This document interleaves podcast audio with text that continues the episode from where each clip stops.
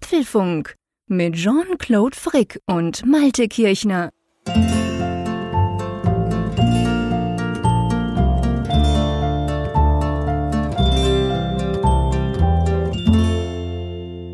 Herzlich willkommen und hallo zum Apfelfunk, Ausgabe 154, aufgenommen am 30. Januar. Und diese Ausgabe ist ja speziell, das muss man ganz klar sagen. Nämlich der liebe Malte, normalerweise ja so zuverlässig wie ein Schweizer Uhrwerk, bei 153 Folgen des Apfelfunks sitzt er immer hinter seiner Düne an der Nordsee und spricht in sein Mikrofon. Heute hingegen spricht er aus Berlin und wir machen quasi eine Verbindung Berlin-Bern. Und ja, ich sage jetzt mal so, ich aus der Schweiz, wo wir uns auf der Autobahn nicht in unendlicher Geschwindigkeit gegenseitig töten dürfen, oder anders gesagt, wo wir überall schnelles Internet haben und Mobilfunk tatsächlich überall schnell ist, schalte jetzt mal nach Berlin, was ich mir ja hab sagen lassen, sei gerade so bezüglich, bezüglich Internetspeed schon so ein bisschen langsam. Hören wir uns überhaupt? Hallo Malte, bist du überhaupt da? Hallo, hallo, hallo, ja, hallo, lieber Jean-Claude. hallo. Ja, nein, also in, hier in Deutschland gab es eine lebhafte Debatte über das Tempolimit auf Autobahnen, wo ja wie Nein, immer entschieden wurde, dass ja kein Tempolimit eingeführt Ja, ja. wird, auf gar keinen Fall. Aber hier auf der Datenautobahn, da gilt augenscheinlich in der Bundeshauptstadt zumindest wohl ein ziemlich rigides Tempolimit, habe ich festgestellt. So nach zehn Minuten wirst du normalerweise hier rausgekickt dann und dann hast du keine Verbindung mehr. Also es sind erschwerte Bedingungen hier Ja. an diesem Mittwochabend, aber wir haben eine Lösung gefunden.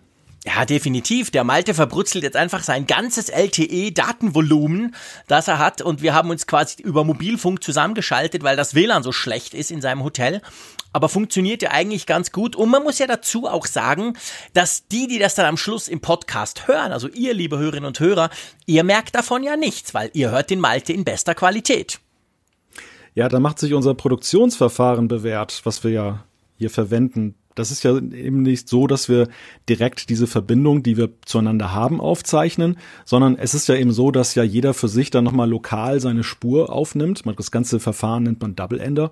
Und du, lieber Jean-Claude, du fügst das ja fleißig dann immer nachts noch zusammen, sodass ihr am Ende dann High Quality habt, während wir uns vielleicht hier mit äh, Kratzen, Knacken und was weiß ich für Störgeräuschen hören. Mit einer leichten Verzögerung, genau. Also von dem her gesehen kann ich dir wenigstens nicht so gut ins Wort fallen. Das ist vielleicht ganz praktisch. Aber falls ihr jetzt denkt in diesem Podcast, der eine oder der andere braucht manchmal ein bisschen lange, bis er auf eine, eine, etwas vom anderen jeweils antwortet, dann kann das eben durchaus durch die Verzögerung liegen, die natürlich ein bisschen höher ist, weil wir uns per Skype zusammenschalten und dieses Mal über Mobilfunk. Aber ich denke, wir kriegen es hin und vor allem, wir haben ja so viele schöne, spannende Themen, wie ich finde, Malte. Ja, das kann man wohl sagen. Also das war ja nun wirklich eine extrem ereignisreiche Woche in Sachen Apple. Und ja, ich, ich nenne einfach mal das erste Thema. Das ist gestern Abend am Dienstag hat Apple seine Quartalsergebnisse vorgetragen. Und das war ja nun diesmal etwas ganz Besonderes, weil, wie wir wissen, es gab ja eine, eine Warnung oder ein, ein Hinweis, ein, ein Brief von Tim Cook an die Investoren, dass eben die Umsätze nicht so toll ausgefallen sind, wie man das vorhergesagt hat. Und jetzt haben wir mehr Details dazu. Genau, die werden wir natürlich ganz detailliert auseinandernehmen, was wir da wissen und was wir vielleicht auch nicht wissen, aber was wir zu wissen glauben. Dann gab es diese Woche eine, einen wirklich ganz üblen Bug in FaceTime, der extrem viel zu reden gegeben hat. Auch da werden wir natürlich drüber sprechen.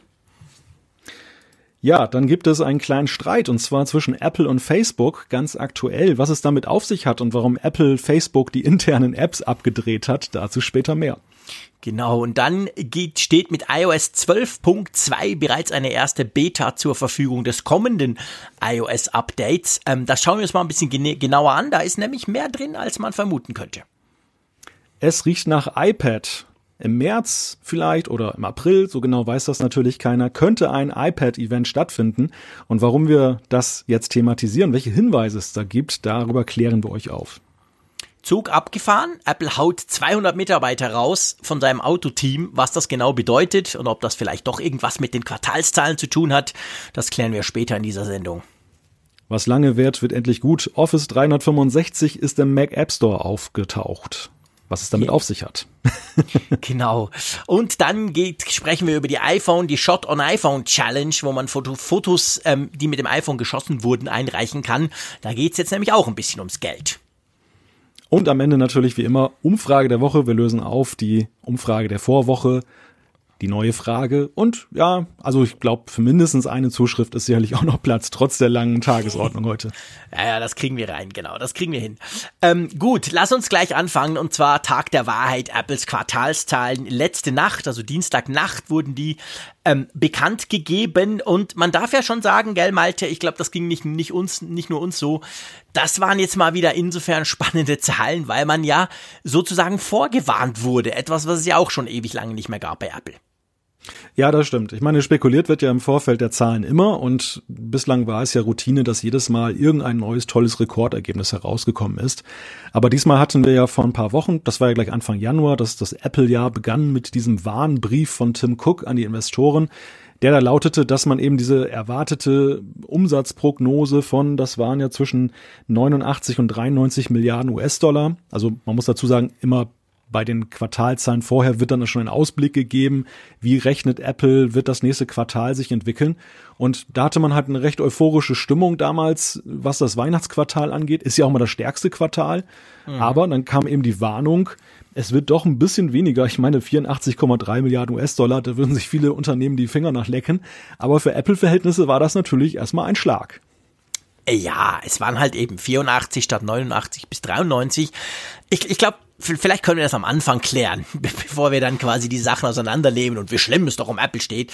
Das Problem bei Apple ist ja, und das nervt uns beide ja auch schon länger, aber ja, ist halt so, es ist immer alles extrem schrill. Wenn irgendwas kommt, wird's von Apple selber, aber natürlich auch von vielen anderen extrem gehypt als die Erfindung des Jahrtausends, wenn nicht überhaupt der Menschheit. Umgekehrt, wenn irgendwas nicht so gut läuft, wird auch gleich immer gleich das Ende von Apple ausgerufen. So was ja bei diesen Quartalszahlen auch. Also spätestens seit dem Tim Cook Brief, wo er gesagt hat, oh Achtung, das wird dann nicht ganz so cool. Da konnte man ja lesen und alles und Apple ist quasi tot und, und zu Ende und aus und Banane. Und ja, eben, ich meine, 84,3 Milliarden, hey, hallo. Es gibt sehr wenig Firmen, ich glaube, es gibt gar keine, die so viel in einem Quartal erwirtschaften. Also das ist ja völlig crazy nach wie vor. Aber klar, es ist halt im Vergleich zum letzten Jahr, also 2017 zu diesem Quartal, beziehungsweise 2018, ist es halt weniger. Und ich glaube, das ist natürlich, das ist ja die entscheidende Kennzahl. Apple tut ja immer, und das machen ja ganz viele Firmen, immer aufs letzte Jahr referenzieren. Also das Weihnachtsquartal, das beste Quartal, das Apple immer hat jedes Jahr, das wird natürlich mit dem Quartal vom Vorjahr verglichen und vom etc. Also das ist so quasi der Benchmark und nicht nur in den eigenen Voraussagen für dieses Quartal, sondern eben auch im Vergleich ist es jetzt halt schlechter, als es das Jahr vor, vorne dran war. Von dem her ist das für Apple was Neues. Ich glaube, das war seit zehn Jahren, habe ich es richtig gelesen? Mhm, ja. Es gab da verschiedene Charts. Ich glaube, seit zehn ja. Jahren ist es das erste Mal, dass so ein Quartal, dass dieses Weihnachtsquartal quasi weniger gut läuft. In den letzten zehn Jahren gab es nur einen Weg und der war immer nach oben. Ja, das stimmt. Also es ist tatsächlich seit langer Zeit das erste Mal, dass es rückwärts geht, wobei rückwärts eben auch in kleinen Schritten. Wir reden ja nun davon, dass es eben vier Milliarden oder ja, vier, vier Milliarden, genau, Richtig, 88,3 waren es in dem im Jahr 2018, genau. 84,3 jetzt in, in diesem Jahr. Das, das ist natürlich, 4 Milliarden ist viel Geld, aber in der Relation prozentual nicht so viel. Und wenn man mal eben sich die Zahl von 2017 zum Vergleich anguckt und in den Kontext rückt, da waren wir eben noch bei 78,4 äh, Milliarden US-Dollar. Das heißt, gegenüber 2017 ist man immer noch im Plus. Das, mhm. das ist, diese Zahl werfe ich schon mal in den Raum, weil das ja auch dann eben diese Dramatik schon sehr stark relativiert. Wobei wir müssen und schnell aufpassen, es ist eigentlich wäre es 2016, oder? Weil wir haben jetzt zwar 2019, aber wir sprechen ja von Oktober, November, Dezember vom letzten ja, ne, das, Quartal, oder? Von der, Bekannt, von der Bekanntgabe. Also ich habe, weil wir jetzt ja auch ah, davon ah, okay. sprechen, Gut, dass das ja, jetzt genau. die 2019 Bekanntgabe okay, ist, so, die ja, 18er Zahlen. Genau. Also ihr müsst das euch mal denken, dass das für die vorangegangenen drei Monate ist, also immer die drei Monate des Vorjahres, die letzten genau. drei Monate. Genau. Das Weihnachtsquartal, wie gesagt. Aber wie gesagt, also man muss das eben in, in Relation sehen und das, das entschärft diese Dramatik schon deutlichst, würde ich sagen, dass, weil Apple halt immer noch recht gut dasteht und, aber andererseits, woher rührt denn das? Ich meine, diese Katastrophe, in Anführungszeichen kam ja auch hier für uns im Apfelfunk mit Ansage. Wir haben ja jedes Mal, wenn die Quartalzahlen auf neuen Höhenflug gingen, immer wieder darüber gesprochen, wie lange kann das noch gut gehen. Irgendwann muss ja mal irgendwo ein Punkt erreicht sein, wo es stagniert. Stagniert hat es ja in einigen Bereichen schon länger, aber eben nicht immer weiter nach oben geht. Und dieser Punkt ist jetzt halt erstmals erreicht. Das, das hat eine gewisse Symbolik für Apple, aber mhm Und ich meine, Apple hat auch diese Symbolik ja selber befeuert. Das, das muss man ja auch dazu sagen. Sie haben sich ja auch unendlich dafür gefeiert für diese Rekorde immer. Ja, und natürlich, waren ja auch klar. Stolz wie Bolle, als sie dann eben die teuerste Firma der Welt waren. Ja, diese die erste Trillion-Dollar-Company weltweit. Mhm. Das haben wir ja auch erst letztes Jahr gefeiert, diesen, diesen Meilenstein. Und nun aber dieser, dieser Rückschlag, das, das trifft sie in symbolischer Weise ziemlich hart und, und eben ist das ja auch für die Börse ein, ein Signal, wo ja gleich viele in Alarmstimmung geraten sind. Aber man muss ja eben sagen, das, was bei Apple als schlecht gilt, das gilt bei anderen immer noch als absolut hervorragend. Also diesen, diesen Kontext, den darf man nicht außer Augen lassen. Ja, ich glaube auch. Das muss man so ein bisschen im Hinterkopf behalten, ohne das Ganze schönreden zu wollen. Aber es ist genau wie du sagst, dass es gibt ich glaube, keine Firma, die so viel in einem Quartal umsetzt, wie das Apple macht. Da sind sie immer noch extrem gut aufgestellt. Aber es ist natürlich ein symptomatisches Problem und ich glaube, bevor wir dann in die Einzelheiten gehen der, der einzelnen Sachen, die man überhaupt weiß, vieles weiß man ja leider nicht mehr, aber ähm, möchte ich vielleicht ganz generell mal so ein bisschen mit dir spekulieren, woran denn das gelegen haben könnte. Klar, China, das haben sie auch dann in diesem Call danach, nach der Bekanntgabe in dem Investors Call, nochmal ganz klar gesagt, China ist ganz böse und minus 4,8 Milliarden Dollar Umsatz etc. Also äh, aber ich glaube, das Problem liegt ja nicht nur an China, auch wenn man es natürlich in China, sage ich mal, plakativ aufmachen kann und sagen, guck, die sind schuld. Aber ich meine, warum die weniger iPhones kaufen, hängt zum, zumindest zum Teil auch damit zusammen, wie wir weniger iPhones kaufen. Und ich glaube, das sind, das lohnt sich schon da mal ein bisschen kurz drüber zu spekulieren. Einverstanden? Ja, sehr gerne. Bevor wir dann so nachher die, die, die anderen Zahlen angucken. Und zwar, ich finde, also meiner Meinung nach sind es eben zwei Dinge. Wir haben schon im Gefühlt in den letzten 112 Podcasts darüber gesprochen, dass iPhones zu teuer sind. Das ist sicher ein Punkt. Die hohen Preise, gerade auch in China natürlich, das haben wir in den letzten vorangegangenen Podcasts ziemlich ausführlich diskutiert. Aber dann glaube ich eben auch, es hängt eben damit zusammen, das eine ist der Preis, wichtiger Punkt, aber ich glaube halt auch generell im Smartphone-Business, wir sehen das bei anderen ja auch, salopp gesagt, die Innovation kann mit dem Preis irgendwie nicht mehr Schritt halten. Oder mit anderen Worten, für das die Preise so hoch sind, Klammer auf, waren sie aber schon immer, Klammer zu. Aber früher hast du auch unglaublich viel bekommen von einem Jahr aufs andere. Da war die Kamera plötzlich extrem viel besser, es waren plötzlich zwei drin etc. Du hattest Möglichkeiten, die man vorher nie hatte. Wenn man das anguckt, muss man sagen, ja, die Schritte sind halt einfach viel, viel, viel kleiner geworden. Und die Preise sind immer noch hoch oder werden sogar noch höher. Und ich glaube mhm. eben, dass das zusammenhängt. Ich glaube nicht, dass man es nur an einem oder am anderen aufmachen kann, sondern dass es diese Kombination ist aus dem Gefühl, hey, aber so viel Neues ist ja auch nicht. Und dann ist es aber auch noch so teuer. Und das haben ja andere auch. Also Samsung hat ja auch schon Riesenwarnungen rausgegeben. Die Zahlen kommen dann erst noch, die, die genauen. Da spricht man von einem Viertel Einbruch und so. Also das haben alle die solche teuren Hightech Premium Smartphones bauen, dass es eigentlich immer schwieriger wird zu vermitteln, warum du jetzt zum Beispiel 1000 Euro zahlen sollst, oder? Ja, ich würde ganz gerne eigentlich sogar noch mal einen Schritt zurückgehen an der Stelle und der, der Frage nachgehen, wo, wo ist oder wie geht es Apple denn eigentlich? Denn das war ja die Frage, die aufgeworfen wurde nach diesem Brief von Tim Cook. Es wurde diskutiert, Apple äh, bringt nichts Tolles mehr hervor, es läuft alles nicht mehr und so. Das, das war ja ein wenig Tenor der Diskussion. Und mhm. diese Quartalzahlen geben uns ja nun genaueren Aufschluss darüber, wenn auch nicht in Gerätezahlen, aber ja doch zumindest in Sparten umsetzen, wo hakt es und wo nicht. Und da zeichnet sich ein sehr klares Bild ab. Ein, ein Bild, das meines Erachtens auch klarer ist, als ich es noch erwartet habe. Mhm. Nämlich der Gestalt, dass Apple ein riesiges Problem mit seiner Cash Cow hat. Und das Cash, die Cash Cow ist das iPhone. Alle anderen Bereiche, wenn wir fragen, wie gesund ist Apple, muss man sagen, alle anderen Bereiche wachsen und gedeihen und laufen gut. Und zwar also massiv, sie, ja. Das, das Problem, was Apple an der Stelle nur hat, ist, dass dieses prozentuale diese prozentuale Geschichte ihnen wenig bringt, weil in absoluten Zahlen natürlich das iPhone auf einem ganz anderen Level ist als der Rest. Also es bringt ihnen nichts, wenn die anderen Sparten wie Services, iPad, Variables, wir sprechen ja noch darüber, mhm. wenn die im Plus sind deutlich, wenn auf der anderen Seite ihre Haupt-Cash-Cow das iPhone nach unten geht in fast gleicher prozentualer Größe oder eigentlich sogar noch ein bisschen weniger. Aber in absoluten Zahlen reißt es sie natürlich dann Klar. tüchtig runter. Und es ist vielleicht auch der Zeitpunkt. Also Apple hat ja schon lange Zeit eben geguckt, dass sie die anderen Bereiche stärken, vor allem die Services, um da einen Ersatz aufzubauen.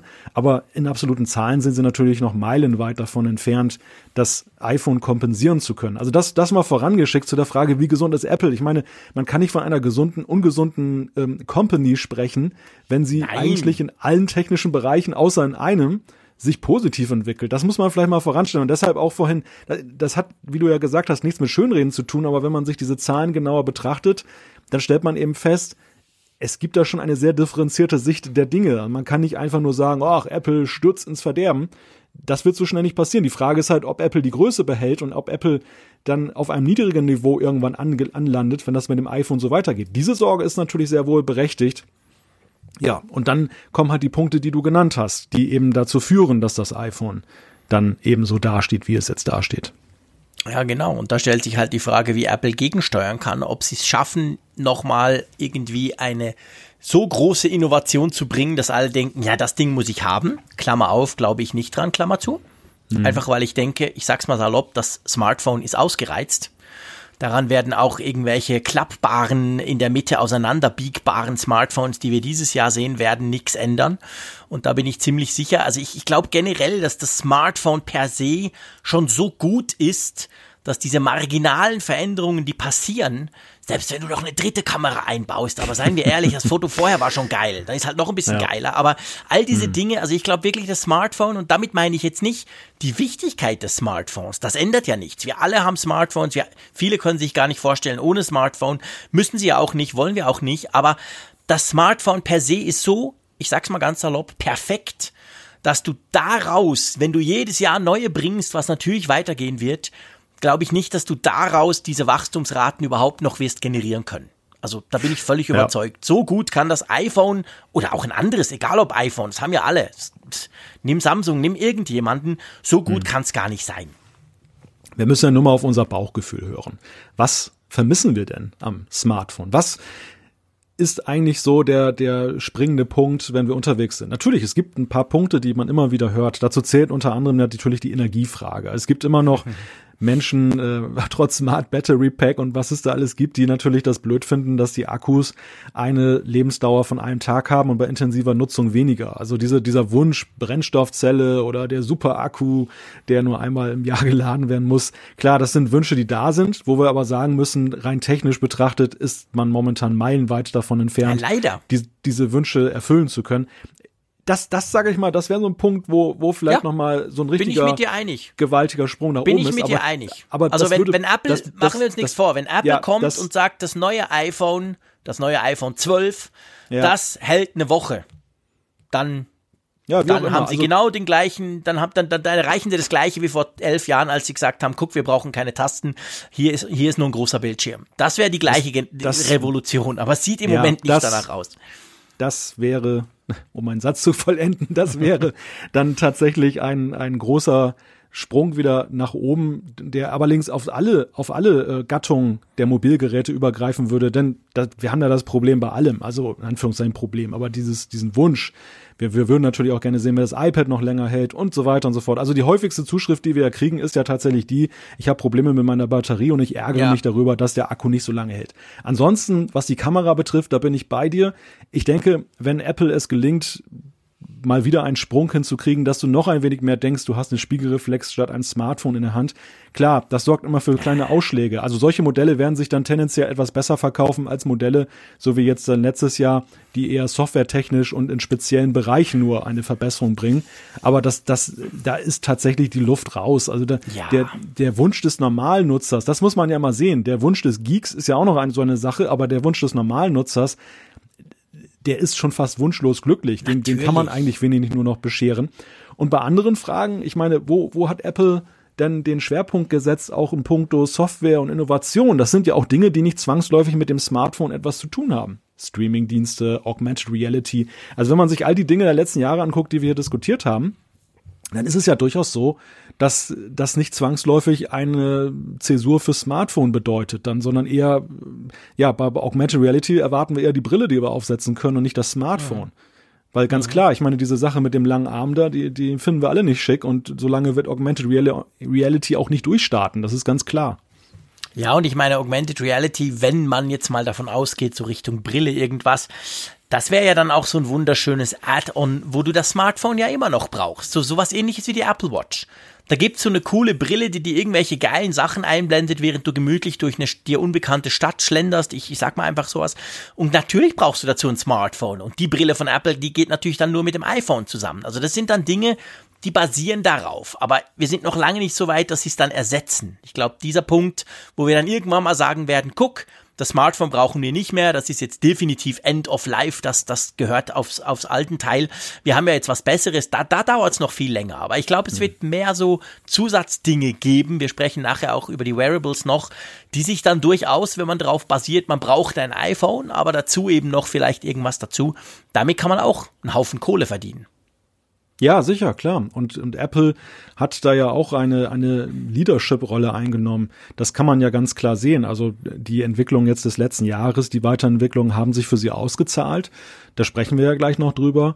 Und ähm, sie sind ja auch im Branchenvergleich da sehr weit. Gerade Variables, wenn man sich die Apple Watch anguckt, wo steht die und wo stehen die Mitbewerber? Die, die spielen ja eigentlich keine Rolle. Also ja. bei Variables haben sie fast so einen Status wie eben dann auch beim iPad, was die Tablets ja. angeht. Viel ja, besser, genau. finde ich, technologisch als beim iPhone, wo das iPhone ja in den letzten Jahren zunehmend zum Device geworden ist, wo eben auch andere Hersteller schicke Geräte haben. Klar, vielleicht nicht formvollendet und mit diesem tollen Ecosystem ausgestattet, aber in mancherlei Hinsicht eben technisch auch durchaus überlegen.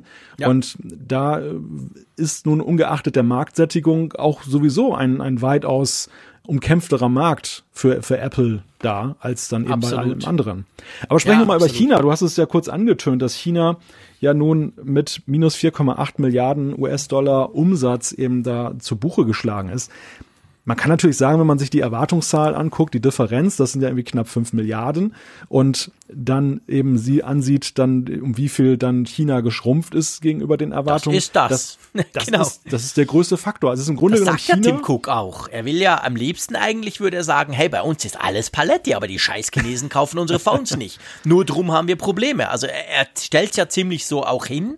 Hm. Aber ich meine, man kann ja die immer noch vorwerfen, ja, warum hast du denn so auf China gesetzt, mein Lieber? Also ich meine, ja. Apple war ja nicht umsonst eine der wenigen westlichen Firmen, die in China wirklich auch Traktion bekommen haben, die wirklich auch viel verkaufen konnten. Aber dieser kurz mittelfristige Höhenflug scheint irgendwie definitiv vorbei zu sein. Ja, und ich kaufe das auch, guck nicht so ganz ab. Denn klar. China ist ein großer Teil des Problems, aber andererseits wenn man sich Apples Erwartungen, Äußerungen in Richtung iPhone 10R mal nochmal zu Gemüte führt, dann ist es ja eben so, dass sie nicht nur darauf auf Wachstum in China gesetzt haben, sondern auch durch ein, auf einen Hype durch das 10R in den Bestandsmärkten. Sie sagen zwar ganz klar, dass das 10R sich am besten verkauft hat, aber ich behaupte einfach mal, es hat sich bei weitem nicht so gut verkauft, wie man es gerne gehabt hätte bei Apple. Man hätte nämlich eigentlich mit einem großen Hype gerechnet und der, ich glaube, es ist eher so ein normaler Aktualisierungszyklus gewesen, wovon das 10R besonders besonders profitiert hat und die anderen etwas weniger. Die stehen ja im Vergleich viel schlechter da. Aber ähm, ja, ich meine, das 10R, das ist klar, das 10R kannibalisiert natürlich auch letztendlich den Umsatz. Ich meine, wir haben hm. das beim iPhone, war das das SE? Ja, das war das SE, haben wir das erlebt.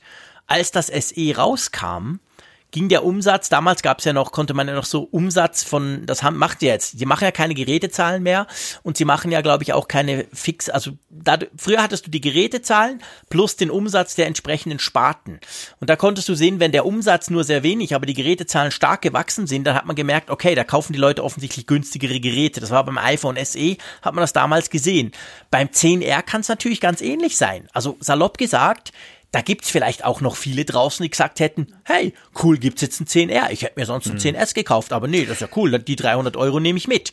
Was sich das natürlich dann umsatztechnisch auch wieder auswirkt. Ja klar, das, das, das ist sicherlich richtig, aber auf der anderen Seite, Jean-Claude, das ist ja aus Sicht Apples kein normales Upgrade-Jahr gewesen. Also Cook, der sagt ja recht deut deutlich oder sagt recht deutlich bei den Quartalsergebnissen, dass eben eine Up Update, Upgrade-Müdigkeit bei den Nutzern festzustellen ist, dass die eben ihre Geräte länger behalten. Er hat ja auch nochmal dann Bezug genommen auf das Batterieaustauschprogramm, mhm. dass man das ja schweren Herzens gemacht hätte, aber es wäre ja richtig gewesen für die Kunden. Aber man mhm. muss ja sagen, dass diese Erwartung oder dass diese Upgrade-Müdigkeit ausgerechnet in dem Jahr zuschlägt, wo Apple das ich sag mal jetzt Volks-iPhone, ja, das ist ja, das ist ja so wie der mhm. Volkswagen. Man wollte ja, man ging ja davon aus, dass man jetzt die, die Apple-Kundenschaft da beglückt mit einem, einem Smartphone, was nun durch den in Anführungszeichen günstigen Preis und diesen guten Kompromiss aus Featuren dann total begeistern wird, dass ausgerechnet in diesem Jahr das dann völlig unter den Erwartungen geblieben ist, das kann man ja nun auch nicht ganz wegdiskutieren. Na, natürlich nicht, aber ich meine, da muss ich ehrlicherweise sagen, und wir fangen jetzt nicht wieder an, über das iPhone 10R zu streiten, aber da muss ich einfach auch sagen, jede Umfrage, du musst dich mal, wie wir haben schon selber hier in der Schweiz mit meiner Firma solche Geschichten gemacht, aber im Ausland ist es nicht anders. Wenn du die Leute fragst, wie lange habt ihr ihr Smartphone, heißt es immer mindestens 24 Monate oder mehr. Je nach Altersgruppe ein bisschen unterschiedlich. Bei den, bei uns ist es zum Beispiel bei den unter 30-Jährigen so ungefähr 20 Monate. Aber keiner sagt 12 oder 13 Monate oder so. Das ist völlig, das ist nicht der Normalfall. Das macht fast niemand außer so Freaks wie wir. Und wenn du jetzt aber natürlich darauf ausgehst, wenn du deine Zahlen anguckst und weißt, das iPhone 10, das wissen wir, das schlug ein im Jahre 2017. Das war der absolute Renner. Da haben ja auch viele gesagt, nö, niemals 1000 Euro, die spinnen doch, die sind tot. Mhm. Das war nicht so. Und ich meine, dann bringst du im Nach, im nächsten Jahr, im S-Jahr, wir haben es ja schon oft gesagt, das ist ja ein S-Jahr, ein unspannendes S-Jahr. Dann bringst du dann das Gerät, wo du denkst, so, jetzt hauen wir mal so richtig alle, alle die wollen jetzt, wollen kriegen. Da muss ich sagen, Klar, man hat natürlich vielleicht gedacht, okay, das sind jetzt die Sechser, die Siebener, die jetzt endlich mal müssen und so. Aber ja, das hat offensichtlich nicht funktioniert. Wahrscheinlich war das so ein bisschen der Plan halt, dass man gesagt hat, hm. ja gut, die, die Zehner nehmen wir natürlich nicht mit damit. Die haben wir jetzt, die, die behalten es dann bis nächstes Jahr. Aber wir, wir hoffen, die anderen quasi zu kriegen, die jetzt letztes Jahr noch nicht zugeschlagen haben. Scheint in dem Umsa Umfang, wie sie sich das gewünscht haben, definitiv nicht funktioniert zu haben. Wobei, wir müssen ja doch noch etwas diskutieren. Hm. Ich möchte mit dir die Geräte kurz doch noch diskutieren. Und zwar die Frage beim iPhone. Wir bleiben immer noch beim iPhone. Hat Apple die falschen Geräte? Man konnte ja gerade beim iPhone 10R, gab es ja auch wieder einige, die gesagt haben, schön und gut, ja, Preis ist zu hoch, okay, aber es ist vor allem viel zu groß. Was denkst du, wenn du dir das Line-Up anguckst, das, das aktuelle Line-Up? Ich meine, sie kaufen ja immer noch die Siebener und die Achter auch. Also die sind in den Zahlen ja auch drin und sie sagen ja leider nicht, welches, wie viele sie überhaupt verkauft haben. Das haben sie ja nie gesagt. Aber wenn du jetzt die aktuellen 10S, 10S Max und 10R angucken, sie haben ja gesagt, 10R lief am besten und dann glaube ich 10S Max, gell? Also ja eigentlich ja. gleich die beiden großen quasi. Das eine günstige große in Anführungszeichen hm. und das andere super teure große. Aber das ja. 10S offensichtlich lief wirklich weniger gut als die beiden anderen. Wobei ich glaube, 10S und 10S Max muss man tatsächlich isoliert für sich betrachten, denn es ist ja eben so, du bist ja das Paradebeispiel. Du hast das ganze letzte Jahr geweint, dass du kein großes ja. iPhone äh, bekommen hast mit dem Zehner. Und all diese Leute, ich glaube, die haben intensiver gewartet als alle anderen auf dieses Update und haben sich auf dieses Gerät gestürzt. Insofern verwundert es nicht, dass das das, das äh, zweitbeliebteste oder zweitmeistverkaufte neue iPhone war. Und dass das 10S wiederum dann eben nicht der große Renner war, weil, das haben wir ja auch in unserer Umfrage bei den Hörern gesehen, viele der Zweifler, die ja gesagt haben, ich warte noch ein Jahr, haben ja dann mhm. doch zugeschlagen. Sie haben es ja doch gekauft. Also die alle ja. sind ja rausgefallen aus der Verkäuferschaft oder der, der, der, der potenziellen äh, Käuferschaft des 10S, weil sie am Ende ja dann doch nicht dann warten konnten und wollten auf das nächste Modell, von dem ja einige hofften, dass es günstiger ist oder eben auf das 10R. Mhm. Und beim 10R muss ich dir sagen, stelle ich fest, es ist das ist ganz interessant. Ich habe das die Tage so im Gespräch mit Kollegen festgestellt, die die eben auch dann sich jetzt dann noch mal wieder entscheiden, weil die sagen, mein altes iPhone ist abgängig, will mir ein neues mhm. kaufen und die die diskutieren tatsächlich mehr, ob sie sich einen Siebener oder Achter kaufen, wo ich gesagt habe, nein, wieso wollt ihr euch sowas kaufen? Kauft euch doch irgendwie ein rahmenloses. Und was ich völlig unterschätzt habe, ist, wie viele Vorbehalte es dann immer noch gegen diese neue Bauform gibt. Also es ist beileibe nicht so, dass alle ein rahmenloses iPhone toll finden, sondern viele sagen, hm, der Mehrpreis so oder so ist es mir nicht wert, weil ich eigentlich keinen Sinn darin sehe und weil das andere vertraut ist mit dem mit dem Button da unten. Das ist also, mir ein absolutes Rätsel, aber ja, es ist so. Das ist ja, das sind Normalnutzer. So. Ich das, das ja selber auch fest. Ja. Also ich habe ja von meiner Kollegin erzählt, die sich ein 6S gekauft hat, jetzt wieder neues. Ähm, ja, ich meine, klar, ich meine, Apple verkauft ja aus irgendeinem Grund noch die iPhone 7er und die 7 ja. Pluser. Also ich meine, das hat ja irgendeinen Grund. Das machen die ja nicht just for fun. Das macht ja alles viel komplizierter, wenn du solchen alten, ich sag's mal ganz böse, solches altes Zeugs noch verkaufen musst. Aber die Dinger sind ja noch auf Apple da. Die sind ja, die kannst du kaufen. Auf apple.ch, iPhone 7 Plus, alles Paletti oder sogar ein iPhone 7. Alles noch da. Also von dem her gesehen, da ist ein Markt da. Das stimmt schon. Auch wenn ich mich natürlich frage, ich meine, krass finde ich es beim iPhone 8. Ich finde beim iPhone 7 kann man natürlich sagen, hey, du sparst bares Geld. 200 Franken plus minus. Boah, ist doch mal was. Aber beim, beim, beim Achter, klar, das Achter hat eine viel bessere Kamera und so, aber hey, das Achter kostet, das, zumindest das 8 Plus kostet, lass mich kurz gucken, ich glaube, es sind ungefähr 50 Franken mehr, Entschuldigung, weniger, als das iPhone 10R. Und da würde ich, ja, eben, wie gesagt, also ich würde doch niemals auf die alte Technik gehen, wenn ich die neue haben könnte. Aber offensichtlich ist das tatsächlich noch ein Thema. Was haben denn die Leute gesagt, wenn du mit ihnen gesprochen hast? Sind die jetzt auf Siebener gegangen? So im Sinn von, hey, so viel Geld will ich nicht ausgeben? Oder hat auch der eine oder andere vom Achter gesprochen? In erster Linie das Siebener, weil tatsächlich Schon? dann der ah, große okay. Geldunterschied dann ja. gesehen wurde. Was ich aus den Gesprächen gehört habe, wäre bei denen allerdings in so Verkaufsgesprächen durchaus dann da Luft drin, ihnen noch ein Achter zu verkaufen. Also wenn die an einen findigen Verkäufer geraten, dann kann es durchaus passieren, dass sie da mehr Geld ausgeben, aber keinesfalls eben, dass sie dann eben auf ein rahmenloses Modell umsteigen, mhm. wo ich natürlich auch mich sehr verwundert geäußert habe, wo ich gesagt habe, wieso das denn? Also das ist doch die Chance mhm. jetzt, gerade mit dem Klar. 10R. Aber ja, vielleicht ist es tatsächlich so beim Nutzer, also nicht bei allen Nutzern, natürlich sind ja schon viele umgestiegen, aber eben doch bei einer gewissen Nutzerschaft und die ja gerade für Apple wichtig ist, weil sie eben in der, in der Masse da ist, die, die Breite dann erzeugt, mhm. herstellt, dass die tatsächlich noch klammern an dieser alten Bauform, dass die vielleicht auch ein bisschen mehr Zeit noch brauchen, einfach sich ja. mit dem Gedanken anzufreunden, umzusteigen. Das wäre jetzt eine positive Sicht der Dinge. Das hieße ja, dass sie dann früher oder später doch darauf umsteigen. Aber da, das hilft Apple natürlich jetzt nicht in diesem Jahr, beziehungsweise eben im letzten Weihnachtsquartal. Da haben die noch nicht zugeschlagen. Ja, ja, ich glaube, das, das darf man nicht unterschätzen. Ich glaube, das ist ganz ein wichtiger Input, den du da bringst, weil, weil wir und ich behaupte mal auch wahrscheinlich ein guter Teil der Apfelfunkhörerschaft sind natürlich auf diesen neuen Zug aufgesprungen. Ich meine, wie lange haben wir uns vor dem iPhone 10 gewünscht, endlich mal randlos, der blöde Knopf weg, irgendwas. Also ich meine, es war für uns so schnell, sofort klar, das ist die Zukunft. So hat ja Apple auch postuliert. Also man, man weiß, das ist die Zukunft. Es wird keine neuen Geräte mit Knopf mehr geben. Gab es ja dieses Jahr, beziehungsweise 2018 schon nicht mehr. Aber trotzdem eben, sie, sie verkaufen die alten noch, wahrscheinlich, weil sie ganz genau wissen, hey, da gibt's noch Leute, die ganz bewusst den Entscheid treffen. Nicht, vielleicht nicht mal eben nur von der Kohle her, weil sonst könntest du ja eigentlich, wenn es nur ums Geld gehen, könntest du ja das iPhone 8 eigentlich weglassen. Das müsstest du ja nicht mehr verkaufen. Du könntest das 7er ja. im Sinn von, hey, da sparst du richtig Kohle und hast doch ein schönes iPhone und dann halt 10R etc. Aber das 8er ist ja auch immer noch da und das muss ja. einen Grund haben, weil das ist fast gleich teuer wie das 10R.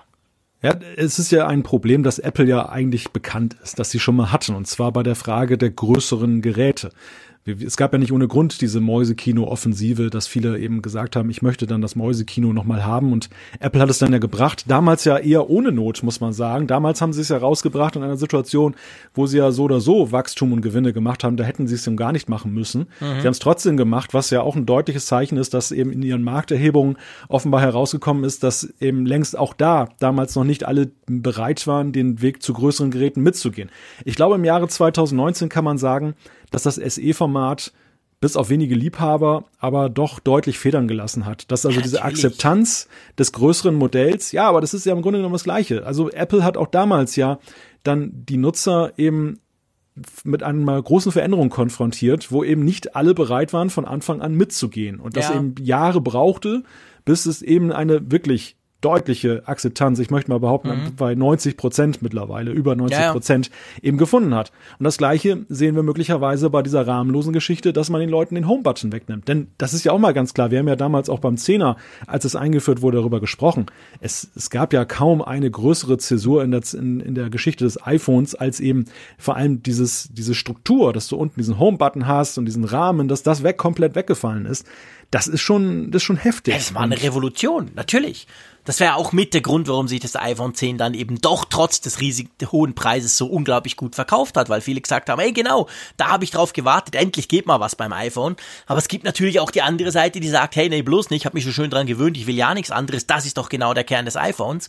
Und ich meine, das, Schö das Schöne eigentlich muss man ja doch sagen, jetzt nicht unbedingt für die umsatzgetriebenen Analysten oder die, die Shareholders, aber das Schöne ist ja, dass Apple ja durchaus noch in Anführungszeichen ältere Geräte verkaufen kann. Und man kann ja auch mit gutem Gewissen einem sagen, hey, kauf dir ein iPhone 7, kein Problem, du kriegst noch jahrelang Updates, das Ding ist super, die Kamera war damals schon toll, du machst eigentlich nichts falsch. Ich meine, das kann man auch nicht von vielen Herstellern sagen, dass sie quasi zweieinhalb Jahre alte Geräte noch verkaufen können und du bist eigentlich immer noch auf der guten, sicheren Seite und hast nicht das Gefühl, du kaufst ein totales Auslaufmodell, oder?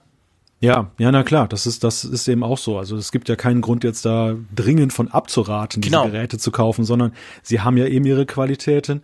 Gut, wir mit unserer Nerdbrille sehen es etwas anders. Ja, aber logisch, klar. Das, das entspricht halt eher unseren Bedürfnissen und da muss man eben sehen, nicht alles, was wir gerne möchten, ist eben dann massentauglich. Ich komme auf einen anderen Punkt zu sprechen, der das iPhone betrifft und den finde ich auch gerade für den europäischen Markt von großem Interesse. Cook hat ja in seiner, ich glaube auf Nachfrage war das, eingeräumt, mhm. Dass ja mit der Preisthematik nicht nur eben ja ein, ein Vorbehalt da ist auf Seiten der Nutzer, sondern er ist ja auch dezidiert eingegangen auf die Frage mit den Wechselkursen. Ja. Er hat argumentiert, dass im amerikanischen Markt das iPhone besser gelaufen ist als im internationalen Vergleich, mhm. womit ich jetzt einfach mal indirekt auch, auch Europa einschließe. Und das ist ja ganz klar, das iPhone ist in Amerika in der gleichen Preisstruktur geblieben, wie jetzt das 10, also das 10S und das 10. Aber in, in Deutschland zum Beispiel war es ja eben so, dass die Geräte ja auch so teurer geworden sind, weil Apple ja hier dann auch dann Anpassungen an den veränderten Wechselkurs zwischen Dollar und Euro vorgenommen hat. Das heißt, hier sind sie ja dann teurer geworden in der Anschauung mhm. der Nutzer. Und das war auch ein deutlicher Kritikpunkt vieler. Ja. Und Apple bzw. Cook hat jetzt eben gesagt, dass man eben künftig darauf reagieren will, indem man, aber er sagte nicht genau wo, die diese diese Parität halt entkoppeln will. Also dass es durchaus regional unterschiedliche Preise geben wird. Und kann man natürlich mutmaßen, wo das sein wird. China wäre natürlich so die erste Adresse, weil das ihr größtes Sorgenkind ist. Japan mhm. ist, so ein, ist so ein Punkt, weil er erwähnte nämlich, dass dort gesetzlich vorgeschrieben diese Subventionen für Geräte weggefallen sind, die mhm. Apple augenscheinlich sehr begünstigt haben. Ja, und aber Deutschland, ich glaube, Deutschland, möglicherweise auch die Schweiz, Europa, kann man auch nicht so ganz wegdiskutieren, weil ich glaube, dass, dass das hier durchaus auch unterschwellig eine Rolle gespielt hat, dass Apple eben gesagt hat, nee, nee, wir verzichten nicht auf einen Cent von unserer Marge, sondern wir geben diese Wechselkursrisiken eins zu eins an ja. den Nutzer, an den Käufer weiter. Und das fanden hier auch viele nicht lustig, gerade in Jahren, wo ja nun sowieso die Preise deutlich angestiegen sind. Ja, natürlich. Ich meine, das ist das große Problem. Du denkst ja, aber hey, normalerweise warst du dir eigentlich gewöhnt, Klammer auf, Ausnahme war das iPhone 10, weil Revolution, Klammer zu, aber sonst war es ja so, die neuen iPhones waren gleich teuer wie die alten iPhones, als sie rauskamen. Das war man sich eigentlich so gewöhnt. Günstiger wird nix, aber es wurde auch nicht irgendwie groß, groß teurer. Und dann aber, äh, jetzt natürlich wurde es auch eben durch diese Wechselkurse, wobei man ja da auch sagen muss, lieber Malte, ist ja immer so, wenn wir an diesen Keynote sitzen und dann kriegen wir ja immer die amerikanischen Preise gezeigt. Und dann wissen wir ja beide immer, dass Apple ja alles kann, nur nicht umrechnen, oder? Also wir wissen ja dann immer, diesen Dollar-Euro-Kurs, den gibt's auf der Welt nirgends, den Apple da immer zu Rate zieht, weil das Zeug ist dann immer unverhältnismäßig nochmal teurer bei uns. Also das war mhm. ja schon immer so. Die rechnen ja nicht mit dem Kurs, den wir irgendwo bei unserer Bank kriegen, sondern die nehmen da irgendwelche Fantasiekurse. Da ist dann der, der Dollar plötzlich ganz anders zum Euro oder so. Das war ja schon immer so leider. Ja, was willst du von einer Firma erwarten, die 10 Euro für einen kleinen Klinkensteckeradapter da genau. einnimmt? So genau können die das nicht. Die können nicht auf so viele Stellen genau so, das runterrechnen. Pi mal Daumen. Das, Pi mal Daumen, genau. Aber auf jeden Fall ist das schon spannend, weil ich meine, das heißt ja, ich meine, das heißt, das heißt ja vor allem auch, dass sie gucken, wie war es denn letztes Jahr? Und dann quasi gucken, unabhängig, wie sich jetzt der Dollar bewegt, weil der Trump wieder irgendeinen Scheiß macht, sondern dass sie halt dann gucken, dass es in diesem Gefüge dann funktioniert und nicht einfach so quasi, wie du es gesagt hast, hey, aber okay, wenn der Dollar jetzt halt anders steht, ist es halt teurer, paff, dann müsst ihr halt gucken. Von dem wollen die so ein bisschen abkommen. Ich bin gespannt, ob das in Europa wirklich auch der Fall ist hm. oder, oder ob sie das vor allem so mit einem Blick auf Asien gesagt haben, weil sie haben es ja nicht genau spezifiziert. Ja. Ja, ja, eben genau. Und das, das ist noch so diese offene Geschichte nach diesen Quartalzahlen. Bemerkenswert mhm. ist erstmal, dass, dass Apple und Tim Cook ja zumindest eingeräumt hat, dass ähm, da überhaupt ein Problem ist. Also das, das, das ist ja, eben jetzt auch nicht ein Einmaleffekt ist. Das war ja die spannende Frage nach diesem Brief. Ist, spielt Apple das bei nächster Gelegenheit herunter, dass sie sagen, mhm. ja, ist jetzt irgendwie dumm gelaufen letztes Jahr, aber sie sehen im Grunde genommen keinen Fehler in ihrem Vorgehen und versuchen das irgendwie so mit Bordmitteln hintenrum wieder gerade zu biegen? Oder räumen nee, sie nee, tatsächlich nee. ein, dass sie, dass sie so ein paar Probleme haben? Und diese Probleme sind ja hier doch sehr deutlich dann angesprochen worden. Und dazu zählt eben auch diese Preispolitik. Also so deutlich habe ich das tatsächlich nicht erwartet, dass ja. man eben auch schon ankündigt, da jetzt gegensteuern zu wollen. Ja, ja, das ist so, genau. Also da haben sie wirklich schon, das hat schon gezeigt, ich, ich meine, wir haben das auch schon oft gesagt, aber es ist ja schön, wenn Apple das auch so sieht, dass ihnen schon bewusst ist, dass das jetzt nicht irgendwie so ein komischer Zufall war dieses, dieses Mal, sondern dass das ganz, dass das zum Teil auch strukturelle Probleme quasi beinhalten kann. Gut. Ähm, es gab keine Gerätezahlen mehr, wir haben es schon ein paar Mal gesagt. Das war jetzt das erste Mal, dass Apple Quartalszahlen bekannt gegeben haben, die eben nicht mehr mit genauen Zahlen im Sinn von 65 Millionen verkaufte iPhones oder so. Es gab gar keine Gerätezahlen mehr. Ist schon schade, oder? Ja, gerade in diesem Jahr hätten wir natürlich gerne gewusst, wie, ja, wie sich die Geräte im Einzelnen entwickelt haben. Aber ja, ich weiß nicht, ob das vorausschauend war von Apple, dass sie schon geahnt haben, dass es in die Richtung geht, oder ob sie einfach sich das generell vorgenommen haben und es ist eine glückliche Fügung, dass ausgerechnet dieses schon, Jahr dass das, das dann schon weg gesehen ist. haben. Ich meine, ich glaube schon, dass die das schon gesehen ja. haben. Also ich, das, das, ich, ich glaube da nicht an einen Zufall, ehrlich gesagt. Klar, sie sagen, es geht weniger um Stückzahlen, bla bla. Das haben sie ja damals schon, wann war das im Oktober, als sie das bekannt gegeben haben, dass sie das dann nicht mehr machen wollen, das nächste Mal. Aber ich, sorry, das ist Quatsch. Ich glaube, die haben das ganz genau kommen sehen. Ja, das weiß ich gar nicht, wie klar sie das gesehen haben. Vielleicht wollten sie es auch verschleiern, um äh, eben nicht dann Rückschlüsse darauf zuzulassen, wie erfolgreich das 10R ist oder wie das im Verhältnis steht zu ja, gut, den das hätten sie ja sowieso Modellen. nicht gemacht. Also das haben sie ja nie gemacht. Sie haben ja nie gesagt, ja. das iPhone so und so viel und die Plus verkaufen sich viel ja, besser. Sie haben ja immer nur iPhone so viel. Du, aber du kannst ja schon besser rausrechnen, wenn Klar. du, wenn du weißt, dass so und so viele iPhones verkauft wurden, wie der durchschnittliche Kaufpreis war. Und das haben wir auch beim Zehner ja gemacht. Wir ja. konnten beim Zehner ja auch klar herausrechnen, dass augenscheinlich sich, weil der Umsatz stärker stieg als eben die, die Gerätezahl, dass da augenscheinlich höherpreisige Modelle ja. mehr verkauft wurden und ja, nicht genau. eben alle ein iPhone 7 nochmal schnell nachgekauft haben, bevor mhm. das vom Markt verschwindet. Und da, da, ich glaube, diesen Rückschluss hättest du zumindest schemenhaft ja beim 10R auch machen können, weil es ja nun in einer anderen Liga spielt vom Preis her. Und ja. vielleicht hätte man da ein bisschen mehr rausrechnen können, aber das verraten sie uns ja leider nicht mehr. Nein, das machen sie nicht. Genau, gibt's keine mehr. Sonst muss man ja sagen, wir haben es ein bisschen angetönt am Anfang, sonst ist es ja so, dass eigentlich alles wächst. iPad plus 17 Prozent. Eigentlich toll, oder? Ja, es bestätigt sich ja, was wir in unserem Jahresrückblick ja auch schon festgestellt haben und was uns unsere Hörerinnen und Hörer ja auch in der Umfrage bestätigt haben, dass es eben ein Jahr war, das eben gerade mit dem iPad und der Apple Watch Series 4 begeistern konnte. Und das schlägt sich in großer Deutlichkeit eben auch jetzt in diesen Geschäftszahlen wieder, dass eben diese Geräte auch zu Weihnachten besonders gut gelaufen sind. Mhm. Lass uns kurz, ganz kurz nur aufs iPad gucken, plus 17 Prozent, ich habe es gesagt. Was denkst du, ist das vor allem dieses günstige iPad, das am Chicago Event vorgestellt wurde, das mit dem Stift, aber viel Stift und wenig Geld? Oder sind das die neuen coolen Pro-Modelle, die ja ähnlich revolutionär daherkommen wie damals das iPhone 10? Also bei der Deutlichkeit der, der Umsatzzahlen, das ist ja beim iPad plus 17 Prozent, würde ich schon sagen, dass sich das Pro auch vor allem gut verkauft ja, hat. Das liegt, das liegt natürlich auch. ganz, das liegt natürlich ganz klar eben auch am Formfaktor. Ich glaube, ungeachtet der Tatsache, dass das dass das Pro ja jetzt ähm, schon auch eine, eine ganz andere Preisregion erreicht hat, aber dass eben wie beim Zehner das, glaube ich, schon so einen Einmaleffekt ausgelöst mhm. hat, so dass bei denen, die sich dafür begeistern können, dass sie sagen, okay, das tut mir richtig weh in meinem Portemonnaie, aber bei diesem iPad will ich dabei sein. Ich muss dazugeben, ich, genau. ich war es ja auch. Ich hatte ja das 10,5 Zoll Gerät gerade erst gekauft, also es war noch gar nicht so lange bei mir. Stimmt. Und trotzdem konnte ich nicht widerstehen, mir gleich dieses ja. 11 Zoll iPad rahmenlos zu kaufen. Und so werden wahrscheinlich viele gedacht haben. Gleichwohl glaube ich, dass das kleine iPad, das im Frühjahr eingeführt wurde, mhm dennoch auch zu Weihnachten noch den einen oder anderen überzeugt hat. Weil das Ding, glaube ich, ist wirklich eine segensreiche Geschichte gewesen für Apple. Und Weihnachten ist ja auch so eine Zeit, wo man sowas eher nochmal verschenkt. Also ja. da, da könnte ich mir vorstellen, dass das auch noch eine, eine kleine Rolle gespielt hat. Ja, ja, das stimmt schon. Aber ich glaube auch, der, der große Teil liegt wahrscheinlich an diesem neuen, an den neuen Pro-Modellen, weil die halt wirklich ja, also das, es geht uns beiden so. Die haben diesen haben wollen Effekt, wenn man mit dem iPhone, äh, Quatsch, mit dem iPad ein bisschen mehr machen will, als nur irgendwie YouTube oder Netflix Videos gucken. Das ist schon genial. Und da ist so viel passiert halt. Es war ein Riesenschritt fürs iPad, ja, diese neuen Pro-Modelle. Ich glaube schon, das hat sich auch dann dahingehend ausgewirkt, dass sich die ganz gut verkaufen.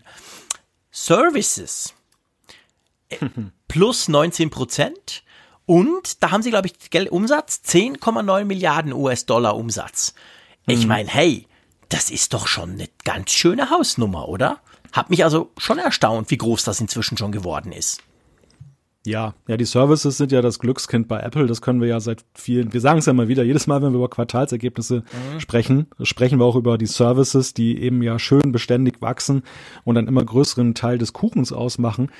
Gleichwohl aber ich weiß nicht, ob das an Apple liegt. Das liegt eher an den Analysten und an den, an den Journalisten, die die, Zahlen betrachten. Alle sehen ja in den Services die große Rettung von Apple, weil sie sagen, okay, ein iPad und eine Uhr, die haben, die wachsen zwar auch schön, aber die haben einen begrenzten Markt. Die Services, weil sie eben alle, sich auf alle Gerätegattungen erstrecken, die, die sind, die haben das Zeug, die neue Cash Cow zu werden. Das, ja. das stimmt ja im Prinzip auch. Also es ist schon so, dass, glaube ich, die Services mehr Potenzial bieten. Gerade wenn Apple das immer breiter aufstellt, wenn der Filmdienst dazukommt, also der Filmstreaming-Dienst, der Serienstreaming-Dienst, dann wird da ja auch nochmal mehr, mehr Pfeffer reinkommen mhm. in die mhm. ganze Sache. Aber gleichwohl ist das ja eben so, in der Relation zum iPhone ist das natürlich immer noch Peanuts. Das muss man ganz klar sagen. Also die Services sind ja. noch nicht da angekommen und wer weiß, ob sie jemals kommen, ähm, dass sie dann eben für Apple ein Ausgleich sind, dass wenn Apple morgen kein ein einziges iPhone mehr verkauft, dass es sie keine Bauchschmerzen haben müssten. Davon sind die Services natürlich weit entfernt. Ich weiß noch nicht, ob das realistisch ist. Ja, das ist schwierig zu sagen. Ich denke nicht, nicht unbedingt.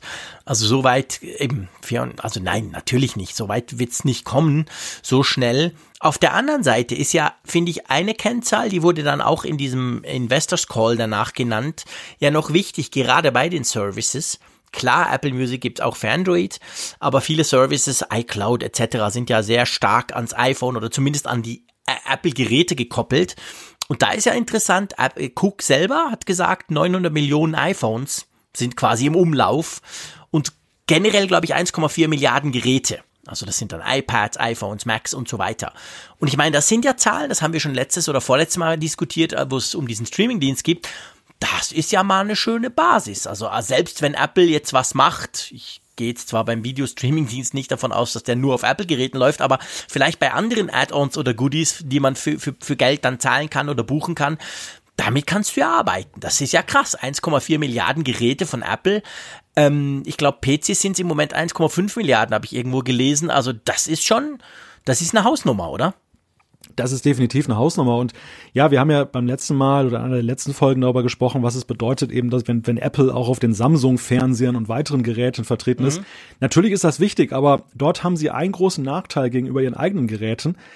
Es ist ja eben so, dass andere bestimmen, wie prominent sie dort erscheinen und wie prominent eben nicht. Es wird ja nie ja. so sein, dass Samsung jetzt gleich, wenn du den Fernseher einschaltest, eben anzeigt, würdest du nicht beim Apple Streaming Dienst Kunde sein? Das wird nie passieren.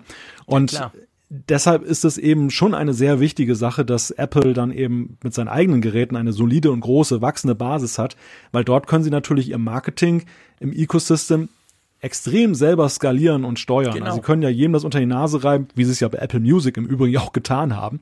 Da haben wir es ja gesehen, wie es aussieht, wenn Apple sowas bewerben will, dass du dann eben dann die Musik-App dann plötzlich dann ständig mit dieser Einblendung hast, oh, bei Apple Music, da kannst du so tolle Sachen haben, willst du es nicht mal drei Monate genau. ausprobieren? genau. Und, und das gleiche, das gleiche werden wir erleben in dem Moment, wenn Apple dann eben in diesen TV-Sektor geht. Dann wird in der ja. TV-App, dann wird im iTunes Store, überall wird das Ding aufpoppen und dich dann freundlich dran erinnern, dass es was ganz oh Cooles, Gott, Neues zum Ausprobieren gibt. genau. Ja, genau. da müssen wir dann durch. Aber ich meine, also man sieht, es gibt sehr viele Geräte von Apple, aktivierte, noch laufende, genutzte Geräte und mit denen kann man durchaus etwas machen. Das wird Apple auch versuchen. Wollen wir noch kurz zu den Wearables kommen? Ja, ja, das also ist unbedingt ein Thema. Eigentlich.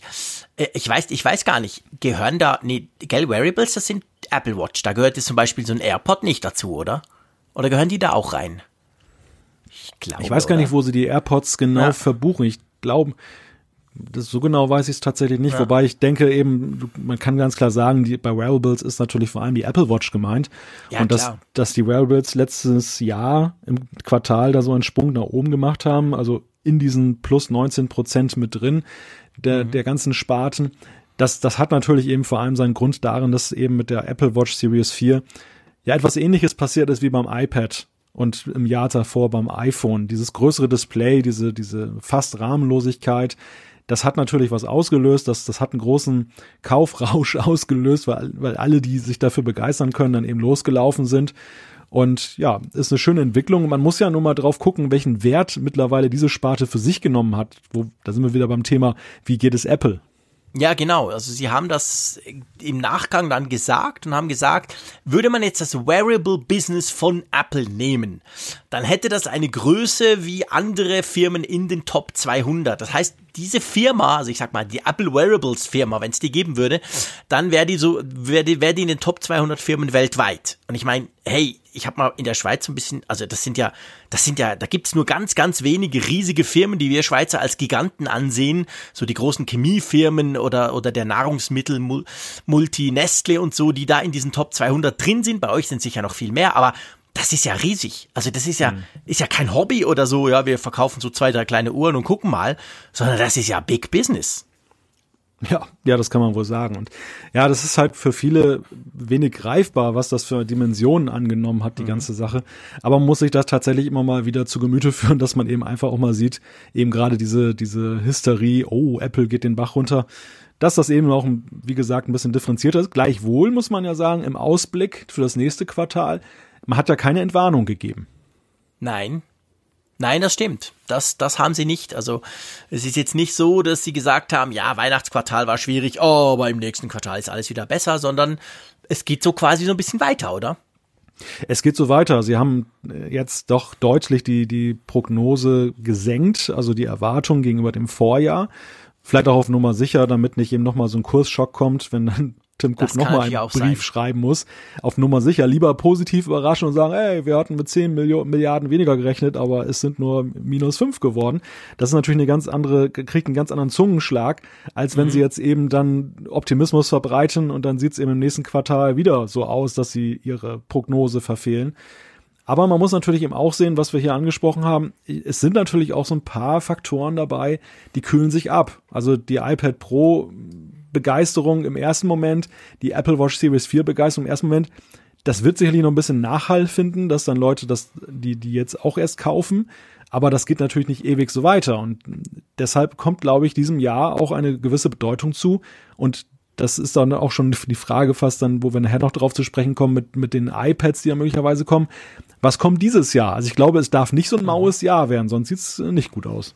Ja, das wäre definitiv wichtig. Also das, das ist schon so. Da müsste Apple natürlich, ich sag mal, technologisch anknüpfen und dann wieder wirklich viele Sachen bringen, gerade auch im Mac-Bereich. Der Mac-Bereich wächst ja auch, da sind sie auch super zufrieden, haben sie gesagt. Aber klar, Klammer auf, der ist halt inzwischen im Vergleich zum Rest, wird der, wird der quasi immer kleiner, weil der Rest immer größer wird. Aber Mac selber verkaufen sie auch immer noch gut. Trotzdem, gerade diese Woche, gestern glaube ich, bin ich über einen Tweet gestolpert, den jemand geschrieben hat, wo er gesagt hat, der iMac zum Beispiel wurde, glaube ich, jetzt 600 Tage oder waren es mehr? 650 Tage nicht mehr revidiert, also nie, überhaupt nicht mehr angefasst. Also die Version, die du jetzt als iMac 27 oder was auch immer kaufst, die ist mehr als zwei Jahre alt schon. Also da hat man so gemerkt, uh, also da, da, da sind gerade dort auch sind ganz viele Sachen jetzt hängig und da muss, muss wirklich was passieren. Klar mit dem MacBook Air, viele haben gesagt, die, die guten Mac-Verkäufe im letzten Jahr, die lagen vor allem am MacBook Air, obwohl wir zwei das Ding ja verrissen haben. Aber ähm, das äh, kam halt wenigstens mal wieder was und war ja halt schon immer das bestlaufende Mac-Gerät, von dem er gesehen, okay. Aber ja, dat, also es, es muss eigentlich, es muss an einigen Dingen was passieren. Die Macs haben wir jetzt nicht speziell nachher noch, die wir besprechen. Wir sprechen noch ein bisschen übers iPad. Aber ich denke auch da, da müssen Updates her, oder? Ja, klar. Also gerade der iMac ist ja ein Thema, da haben wir ja auch im vergangenen Jahr drüber gesprochen, dass, dass wir uns gewundert haben, dass da eben gar nichts passiert ist. Nicht mal so ein kleines äh, Prozessor-Update, sondern ja, dass der genau. einfach so weitergelaufen ist. Man darf gespannt sein, ob da was kommt. Ich denke, da muss was kommen, weil diese Zahl, die du gerade genannt hast, die da sträubt sich mir natürlich gleich etwas. Da denke ich gleich an so Produkte wie den Mac Mini und andere, wo man ja auch dann lange warten musste auf Neuigkeiten. Mhm. Mhm. Ja, MacBook, MacBook Air, also ich glaube schon, dass, dass das MacBook Air sich auch gut verkauft hat, dass, dass eben ähm, sich da doch viele für begeistern konnten, eben, dass das Air weitergeht. Ja. Trotz unserer Kritikpunkte, die wir angebracht haben. ja, ich meine, ich meine, wir sind natürlich die Freaks, wir gucken hin, wir sagen, hey, aber für den gleichen Preis kriegst du was Besseres links, rechts. Und gleichzeitig war uns ja klar, allein der Name MacBook Air ist halt ein, ein Bestseller. Das wissen die Leute. Ja. Das ist doch dieses flache, coole Ding, das alle Studenten und überhaupt jeder haben, wo viele sagen, das ist der einzige Laptop, den du brauchst. Also das zieht halt. Und dann wird halt nicht geguckt, ob es da noch ein MacBook Pro ohne Touchbar gibt, das eigentlich viel besser ist und gleich viel kostet, sondern dann kauft man sich das Teil halt. Also ich glaube, das ist schon ein wichtiger Punkt, definitiv. Also diese Strahlkraft der Marke, die man bei MacBook Air, drum heißt ja auch immer noch so. Wir haben ja monatelang spekuliert und waren ja ziemlich sicher, nee, das mit dem Air fliegt raus raus. Aber nee, das heißt genau gleich wie der Vorgänger. Und das, das denke ich schon, hat sich insofern ausgezahlt. Auch wenn ich jetzt im Januar, gerade am zweitletzten Tag des Januars 2019 immer noch sagen würde, nee, ich würde kein MacBook Air kaufen, definitiv nicht, auch jetzt noch nicht. Aber egal, also ist ja schön. Die Leute hören einfach nicht auf uns. Ja, die hören einfach nicht auf uns, genau. Das ist einfach mal wieder typisch. Oder genau. die haben alle drauf gehört, aber es gibt halt viele, die den Apfelfunk noch nicht kennen, die Oder da nicht so. hingehört Oder haben. Das so. kann natürlich auch sein. Da ist noch Luft nach oben. Genau, da ist noch Luft nach oben, definitiv. Ähm, ja gut, also wollen wir mal einen Punkt machen um diese Quartalszahlen. Ich meine, ist viel Spekulation darunter, ist viel Analyse darin, sage ich mal. Aber ich glaube, man kann sagen, ja, scheiße im Vergleich zum Vorjahr, eigentlich immer noch wahnsinnig im Vergleich zu allen anderen, aber halt nicht mehr ganz so wie früher und wir bleiben gespannt, wie es dann nächstes Quartal aussieht. Einverstanden? Wollen wir so mal einen Schluss drunter machen? Ja, ich liebe deine Deutlichkeit, die du mal wieder an den Tag legst. Ja, pf, dafür sind wir da, oder? Schön auf du, den Punkt gebracht. Vor allem apropos Deutlichkeit, du machst mir ja wieder ganz, ganz leicht. Ich muss ja sagen, deutlicher könnte ja ein Fehler fast nicht sein, als der, den uns diese Woche äh, wirklich auf dem linken Fuß erwischt hat. Mir ging es jedenfalls so. Hm. Völlig überraschend. Von Montag auf Dienstagnacht, sage ich mal ähm, ist das hochgepoppt. In den USA ein wahrer Shitstorm durch Social Media gerauscht, was auch zeigt, wie viel FaceTime in den USA genutzt wird und wie groß das iPhone eben in den USA ist. Praktisch jedes zweite Smartphone dort ist ein iPhone. Die Leute lieben FaceTime, die Möglichkeit zusammen zu gratis quasi Audio-Calls zu machen oder sogar Videocalls. Ja, und dann kommt doch einfach raus, da ist ein ganz übler Fehler drin. Magst du mal kurz erklären, was das Problem war? Man darf ja schon sagen, war. Mhm. Ja, man darf sagen, war, denn es ist dann eine, eine erste Abhilfe gibt es, aber der Reihe nach. Es ist so, wir haben ja seit einigen Monaten die Möglichkeit, Group FaceTime zu nutzen. Also FaceTime konnte man ja am Anfang oder viele Jahre nur One-to-One -one machen, also mit einer Person.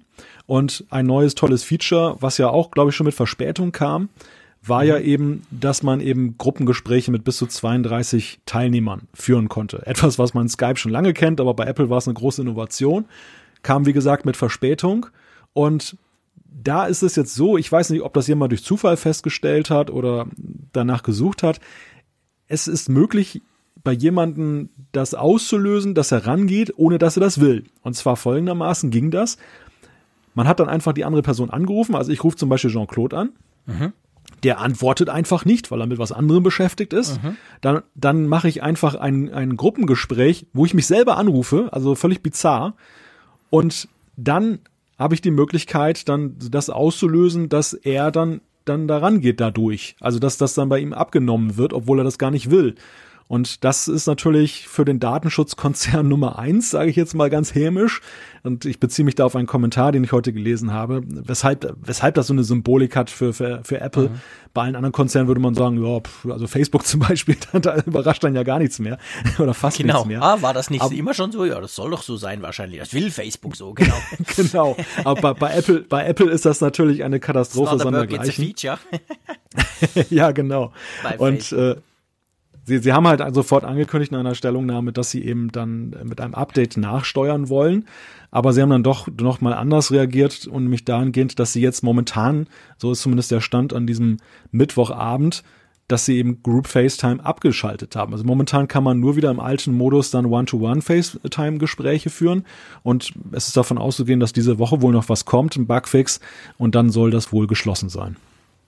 Genau. Und ich finde, also natürlich, das ist, hat natürlich eine krasse Symbolik, so eben Apple, dir auch eben vor allem, und ich meine, das muss man ja fairerweise sagen, ich habe ganz am Anfang über diesen Hype, über diese Überhöhung, aber gleichzeitig auch immer über diese, wie alles doch angeblich schrecklich sei, gesprochen, aber es hängt natürlich sehr stark auch mit Apple selber zusammen, die ja auch diese Kommunikationsschiene fahren, schon seit vielen, vielen Jahren.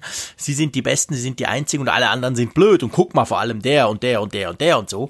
Und da musst du dich natürlich nicht wundern, dass dir sowas um die Ohren fliegt, wenn dir das passiert. Also das ist unglaublich peinlich, keine Frage. Gleichzeitig finde ich halt schon, und das meine ich jetzt wirklich aus, ich finde schon, bei solchen Fehlern, die ja leider immer wieder überall passieren. Es gibt immer wieder solche Bugs. Also es ist jetzt nicht so, dass das der allererste irgendwie Bug sei, weder von Apple, aber auch nicht von anderen. Und was ja dann schon auch immer sehr entscheidend ist, wie wird reagiert. Und da denke ich, hat Apple noch eine einigermaßen weiße Weste. Nicht darin, dass solche Fehler passieren, klar. Ich meine, eigentlich darf sowas nicht passieren, Punkt. Aber wir erleben halt leider, es passiert immer wieder, egal bei wem. Aber dann, wie du dann darauf reagierst, also das eine ist mal das Versprechen, da kommt ein Update, das machen auch alle noch, klar. Dann ist aber immerhin die Möglichkeit, das halt abzustellen, weil, ja, seien wir ehrlich, das, ja, ich meine, Group FaceTime ist ja jetzt nicht eine überlebenswichtige Funktion. Ist mir viel lieber, dass es abgestellt und ich kann nicht mehr quasi belauscht werden, als dass das einfach weiterläuft. Und ich bin auch zuversichtlich jetzt am Mittwochabend, dass Apple wahrscheinlich wirklich diese Woche dann noch ein Update raushauen wird. Also Apple ist, ihnen passieren zwar manchmal Fehler, wo du denkst, boah, was seid denn ihr für Vollidioten? Wir erinnern uns an diesen Mac-Fehler, wo du da irgendwie ohne Passwort Root Zugriff voll Administrations, ich bin der Superchef haben konntest. Also ab und zu kommen so Dinge, wo du denkst, boah, krass, das ist ja Wahnsinn. Aber ich finde dann, sie reagieren eigentlich im Allgemeinen auch sehr, sehr schnell. Hm. Ja, das haben wir immer wieder festgestellt. Ich frage mich natürlich trotzdem, wie dieser Fehler überhaupt zustande kommen kann, dass wenn man ein Gespräch mit sich selber führt, die andere Seite rangeht, ist das jetzt irgendwie eine unglückliche Verkettung von Umständen oder ist das eine Testroutine, die man vielleicht vergessen hat? Dass man nämlich in der Entwicklung vielleicht, ja, vielleicht dann eben dadurch, dass man sich selbst das Testen ist ja anstrengend, wenn du immer 32 Leute mobilisieren musst, die dir helfen beim genau. Testen. Richtig, und dann, genau. dann, dann, dann, stellst du einfach 32 Geräte ins Gebäude, rufst die an und dann ähm, rufst du dich selber an, was ja kein Mensch tun würde freiwillig. Warum denn? Was mhm. bringt das? Und dann geht gehen die Geräte automatisch ran. Das hilft beim Testen natürlich ungemein, ist natürlich nur saublöd, wenn du das vergessen Spannende hast. Theorie, Malte. Das rausnehmen. Ja, also es ist, ist wirklich eine Theorie. Also das, das, das muss ich auch sagen, reiner Spekulatius hier. Aber man fragt sich ja schon, wie so ein, ein Zusammenhang entstehen kann. Und ähm, ja. der, der ja nun schon sehr grotesk ist. Und, und das war so eine Überlegung, die ich da hatte, warum das vielleicht so sein, sein kann. Und übrigens beim Rutschback hatte ich ähnliche Gefühle dabei, dass das auch so, dass, dass Apple einfach in der Entwicklungsphase sich irgendwelche Hintertürchen aufgemacht hat, die dann vor dem Release ja, ja. vergessen werden, rauszunehmen, die natürlich aber fatalste Konsequenzen haben. Das muss man ja eben auch ganz klar sagen. Es gab jetzt ja, schon logisch. gleich die Ankündigung eines Anwalts in den USA, der gesagt hat, er will die jetzt verklagen, Apple, weil da wohl irgendjemand ihn belauscht habe tatsächlich über diese Sache und in einem Klientengespräch, was geheim war und ja, klar, ich meine, natürlich gibt es sofort die Leute, die dann darauf einsteigen und dann da Kohle ja, rausschlagen wollen. USA immer, das ist klar. Aber es zeigt, es zeigt natürlich schon irgendwie die Brisanz der ganzen Geschichte. Denn mal ehrlich, es ist natürlich ja nicht ohne, dass, dass jeder trägt ein Smartphone da bei sich, viele ein iPhone, wir haben vorhin festgestellt, breite Nutzerbasis, dass du mal ja, eben nee, dann das, das da aktivieren klar, kannst. Das ist ja fast Frage. so eine Geheimdienstgeschichte, ne? So. Ja, ja, ich horch, also, ich horch mal, was der Jean-Claude gerade so sagt. Ja, ich nicht falsch verstehen. Ich, ich, ich will das überhaupt nicht kleinreden. Im Gegenteil, das ist eben, das ist so ein, das ist so ein, so ein Bug der Marke Supergrau. Machen wir uns nichts vor. Das ist nicht irgendwie, dem Frick sein dritter Screen stellt ab und zu ab. Klammer auf, das Problem ist immer noch da, Klammer zu, also, sondern das ist wirklich, uh, das ist wirklich, also das ist ganz, ganz übel, klar, keine Frage, vor allem jeder ist betroffen, jeder von diesen 900 Millionen iPhones oder auch 1,4 Milliarden Geräte generell könnte man sagen, weil es, FaceTime funktioniert ja auf dem Mac, auf dem iPad, das ist ja das Praktische dran, das hast du einfach auf jedem Apple-Gerät drauf und äh, da, logisch, also der Fehler, der ist, der ist sowas von übel, das darf sowas von nicht passieren. Hm. Ja, im Moment ist man, sage ich mal, safe und man muss halt warten, dass das Update kommt und wie immer unser Aufruf, hey, wenn das Update kommt, sofort installieren. Bemerkenswert ist ja noch, dass sie so einen differenzierten Kill-Switch haben. Ja, das stimmt. Dass, dass, dass sie tatsächlich meinst, dass sie Group, Group FaceTime deaktivieren können, ohne dass FaceTime dann gar nicht mehr geht. Ja, ja, also ich, ich möchte mal behaupten, das kann auch nicht jeder Tech-Konzern, dass, dass man einzelne Funktionen vom Netz nehmen kann. Denn äh, häufig ist ja das Infrastruktur stimmt. so aufgebaut, dass man eben sagt, alles oder nichts und, ja. und, und dass, dass sie sich da so ein Hintertürchen offen gelassen haben. Also das hat mich schon auch, es ist aber erfreulich jetzt erstmal für alle, weil sie ja. damit ja auch eine schnelle temporäre Überbrückungslösung gefunden haben. Aber damit zeigen sie eben auch, welche Klaviatur sie so im Schrank haben. Ja, ja, ja, klar. Also ich meine, das ist, das ist schon schlau gemacht, dass du quasi Einzelfunktionen deaktivieren kannst und nicht gleich den ganzen Dienst komplett dann runternimmst oder so. Aber was ich noch, was ich ja spannend fand, gut, klar, ich meine, gehört natürlich auch ein bisschen die zeitliche Verkettung dazu. Bei uns ist das in der Nacht quasi von Montag auf Dienstag wurde das publik. Bis wir dann in Europa aufgewacht sind, hatte Apple erstens Group FaceTime schon deaktiviert und zweitens hatten da jeder Ami schon mal drüber geschrieben. Aber mir fiel schon auch auf, dass halt also in den USA war das so ein kleines Erdbeben, das durchging. Einfach weil FaceTime dort so oft und so viel genutzt wird. Und ich hatte schon den Eindruck bei uns, eben klar zeitlich versetzt, dadurch nicht mehr ganz so heiß, aber äh, bei, bei uns war das weniger krass. Also ich glaube, bei uns haben viele gedacht, ja, ja, FaceTime, ich weiß, ich habe das zwar drauf, aber ich brauche ja sowieso immer WhatsApp, auch zum Telefonieren oder so. Ich glaube, bei uns hat das nicht den gleichen Stellenwert wie in den USA, oder? Ganz offensichtlich. Also zumindest gab es ja medial bei weitem ja nicht auch diese mhm. Aufmerksamkeit für das Thema. Ich habe heute auch mit Kollegen gesprochen, die recht technikkundig sind. Der, mhm. Viele hatten das gar nicht mitgekriegt, dass das Thema überhaupt hochgepoppt ist. Ja. Und das, daran kann man eben sehen, dass das dann hier tatsächlich im, ja, wie eben auch iMessage. Also man muss ja sagen, die Apple-Dienste in den USA, diese Kommunikationsdienste, die spielen dort eine ganz andere Rolle, haben ganz andere ja. Marktanteile. Dementsprechend, wie du ja sagst, dann ist sofort eine ganz andere Betroffenheit da. Während im genau. hierzulande ist es halt so, ja, einige nutzen das, aber viele sind eben auch auf Skype unterwegs, wenn es um Gruppenvideogespräche geht. Ja, ich ja, sehe genau. ich sehe tatsächlich sehr wenige Leute auch mit FaceTime arbeiten. Also es ist auch so, wenn ich mal genau hingucke, das ist jetzt tatsächlich nicht sehr sehr verbreitet, obwohl ich selber sehr gerne FaceTime nutze, muss ich sagen. Ja, ich nutze es vor allem für die Familie. Also ich ja eben, ich auch. Schwägerin in Paris, andere irgendwo, das machen wir alles per FaceTime. Ist halt super praktisch. Die haben alle auch iPhones, klar dann funktioniert's auch gut und ähm, beziehungsweise nur dann funktioniert's. Mit Android geht's ja nicht. Aber ähm, ja, ja, also ich, ich habe auch irgendwo gelesen, das sei eben ja so quasi, es war auch eine europäische Publikation, die geschrieben hat, ja, FaceTime super cool, aber es ist ja vor allem im Familienumfeld drum auch nicht so schlimm, weil das, da, da hört man einander ja nicht ab in der Familie. Und ich dachte dann so, ja, aber du kannst ja jeden anrufen. Ich kann ja jedes ja. iPhone anrufen mit FaceTime. Ich brauche ja nur die Apple-ID und, und los geht's. Also von dem her gesehen, egal ob ich das immer nur für Familie brauche, brauche, aber das heißt ja nicht, dass ich nicht trotzdem jemand anderen abhören kann, der nicht Familie nein. ist. Also das war so ein bisschen nein, das, komische das eine, Argumentation. Ja, das ist eine ganz gefährliche Fehleinschätzung, würde ich sagen. Genau, ja, genau. Sag jetzt nicht, wo ich das gelesen habe. Aber es war ein bisschen komisch, genau. Gut, lass uns weiterkommen. Und zwar ähm, ein Thema für dich, lieber Malte. Meinst Zug zusammen in Berlin. Ja, genau, Facebook. Nee, ich meine das jetzt natürlich, weil es so ein bisschen um Entwicklung geht und kompliziert und so. Aber ähm, ich sag's mal so, du hast ja vorhin gesagt, ich bin immer so salopp und vereinfachend. Ich sag mal einfach, ähm, Apple, Apple und Facebook, die verstehen sich ja eh nicht so wahnsinnig toll, sind zwar irgendwie aufeinander angewiesen, aber der Tim Cook schießt ja immer gerne Richtung Facebook. Aber im Moment kann man sagen, haben die ziemlich Zoff zusammen. Und zwar vor allem Apple mit Facebook. Ja, das, das, das geht ja schon eine ganze Weile so, dass die sich ja nicht mehr ganz so sehr mögen. Das fing ja auch schon so plakativ damit an, dass Apple ja dann auch Facebook die direkte Integration eben aus iOS rausgenommen hat. Früher mhm. konnte man ja tatsächlich in den Systemeinstellungen da seinen Facebook-Account ja auch verknüpfen. Genau. Das, das geht ja schon seit einiger Weile nicht mehr. Danach mhm. ist es aber eher ruhig gewesen und jetzt aktuell gibt es folgende Thematik.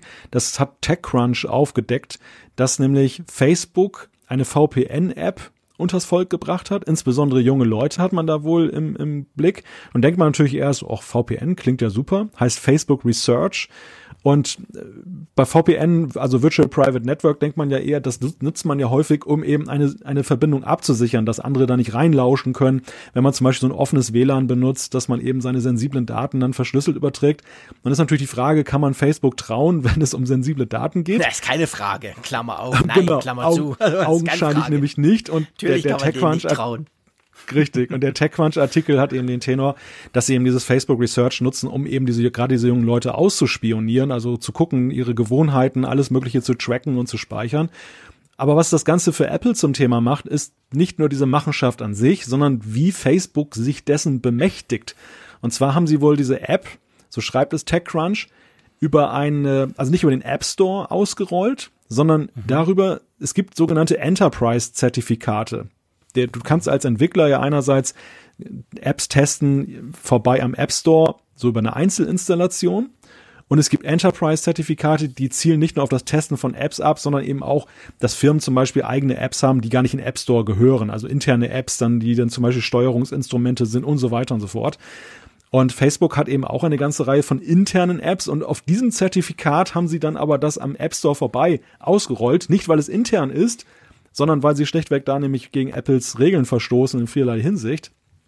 Und da kam auch recht schnell ein Echo in den USA auf diesen TechCrunch-Bericht, dass ihm gesagt wurde, das, das kann Apple doch nicht auf sich sitzen lassen. Jeder andere ist schon viel, viel weniger rausgeworfen worden. Mhm. Und die lassen sie jetzt drin. Und das hat Apple dann sich dann jetzt auch ganz aktuell an diesem Mittwoch dann zu Herzen genommen. Und die neueste Nachricht lautet eben, dass sie alle internen Apps von Facebook, also sie haben einfach dieses Zertifikat zurückgezogen. Das können sie eben machen, genauso wie sie Group FaceTime abschalten können, können sie eben so ein Zertifikat dann eben negieren und dann funktioniert es nicht mehr. Das heißt, die ganzen internen Facebook-Apps funktionieren momentan nicht mehr und das ist eben nicht nur diese VPN-Geschichte. Und bei Facebook Scheiße. ist man wohl ziemlich am Rotieren darüber, weil man das natürlich nicht so lustig findet. Also das heißt, die haben eigentlich für Laien ausgedruckt dieses, dieses wichtige Root-Zertifikat für Facebook deaktiviert. Und das ja. heißt jetzt nicht nur diese VPN-App, die quasi da die Jugendlichen ausspioniert hat, sondern wahrscheinlich ganz viele äh, Facebook, für Facebook vielleicht ganz wichtige Apps auf dem iPhone, die funktionieren auch nicht mehr. Richtig. Man muss ja sehen, bei einem global vertretenen Konzern, der, der eben überall seine Leute hat, ist so eine eigene App oder so eine interne App ja von großer Bedeutung. Also du kannst ja über eine native App ja auch viel mehr machen als eben über eine Website, eine mobile. Mhm. Und dementsprechend trifft das Apple, äh, trifft das Facebook schon ziemlich hart. Man muss allerdings auch dazu sagen, Apple hat ja verschiedene Eskalationsstufen. Und als die Kritiker jetzt dann da zum Sturm geblasen haben, dass Apple doch gefälligst mal was machen soll, da hatte eben dann auch ähm, Apple verschiedene Möglichkeiten. Einerseits eben, dass sie jetzt, das ist eigentlich die mildeste Möglichkeit oder also neben der Verwarnung ist das die mildeste Möglichkeit, dass sie nur dieses mhm. Enterprise-Zertifikat zurückgezogen haben. Sie können ja eben auch beim, bei Bedarf eben ja auch dann die, die richtigen App Store Apps rausnehmen, was sie ja zum Beispiel bei einigen größeren Namen ja auch schon mal gemacht mhm. haben. Oder aber, aber ich, ich meine, das ist, war das unwahrscheinlichste Szenario, dass sie eben dann fernlöschen, dass sie die Apps dann einfach alle runternehmen nach dem Motto, jetzt macht ihr gar nichts mehr. Aber vielleicht noch, bevor, bevor jetzt da gewisse Leute Panik kriegen, die Facebook-App, die normalen Facebook-Apps, Facebook, Instagram und all die, für mich als Otto-Normalnutzer, das hat keinen Effekt. Nicht plötzlich, dass meine Facebook-App auf dem iPhone nicht mehr läuft oder so. Das geht wirklich um interne Facebook-Apps, oder? Ja, ja, ja, klar. Also ich meine, diese, diese fiktiven Szenarien, die ich gerade beschrieben habe, da, da könnte sowas natürlich, wäre technisch möglich, aber natürlich wird Apple das ein Däubel tun, das, weil das natürlich auch einen Impact hätte, der ja riesige Züge von Schadenersatzforderungen bis hin zu PR-Supergau dann eben zur Folge hat. Ich denke, da, dazu wird es definitiv nicht kommen. Ja. Aber also die Nutzer merken erstmal nichts, aber es mhm. ist schon ein ziemlich harter Schlag gegen so einen großen wie Facebook. Es erinnert mich so ein wenig an diese Uber-Geschichte. Du erinnerst dich vielleicht. Ja, ja Uber genau, war ja genau. auch in Erscheinung getreten, dass sie da Daten abgeschnorchelt haben bei iPhone-Nutzern, die sie nicht haben durften.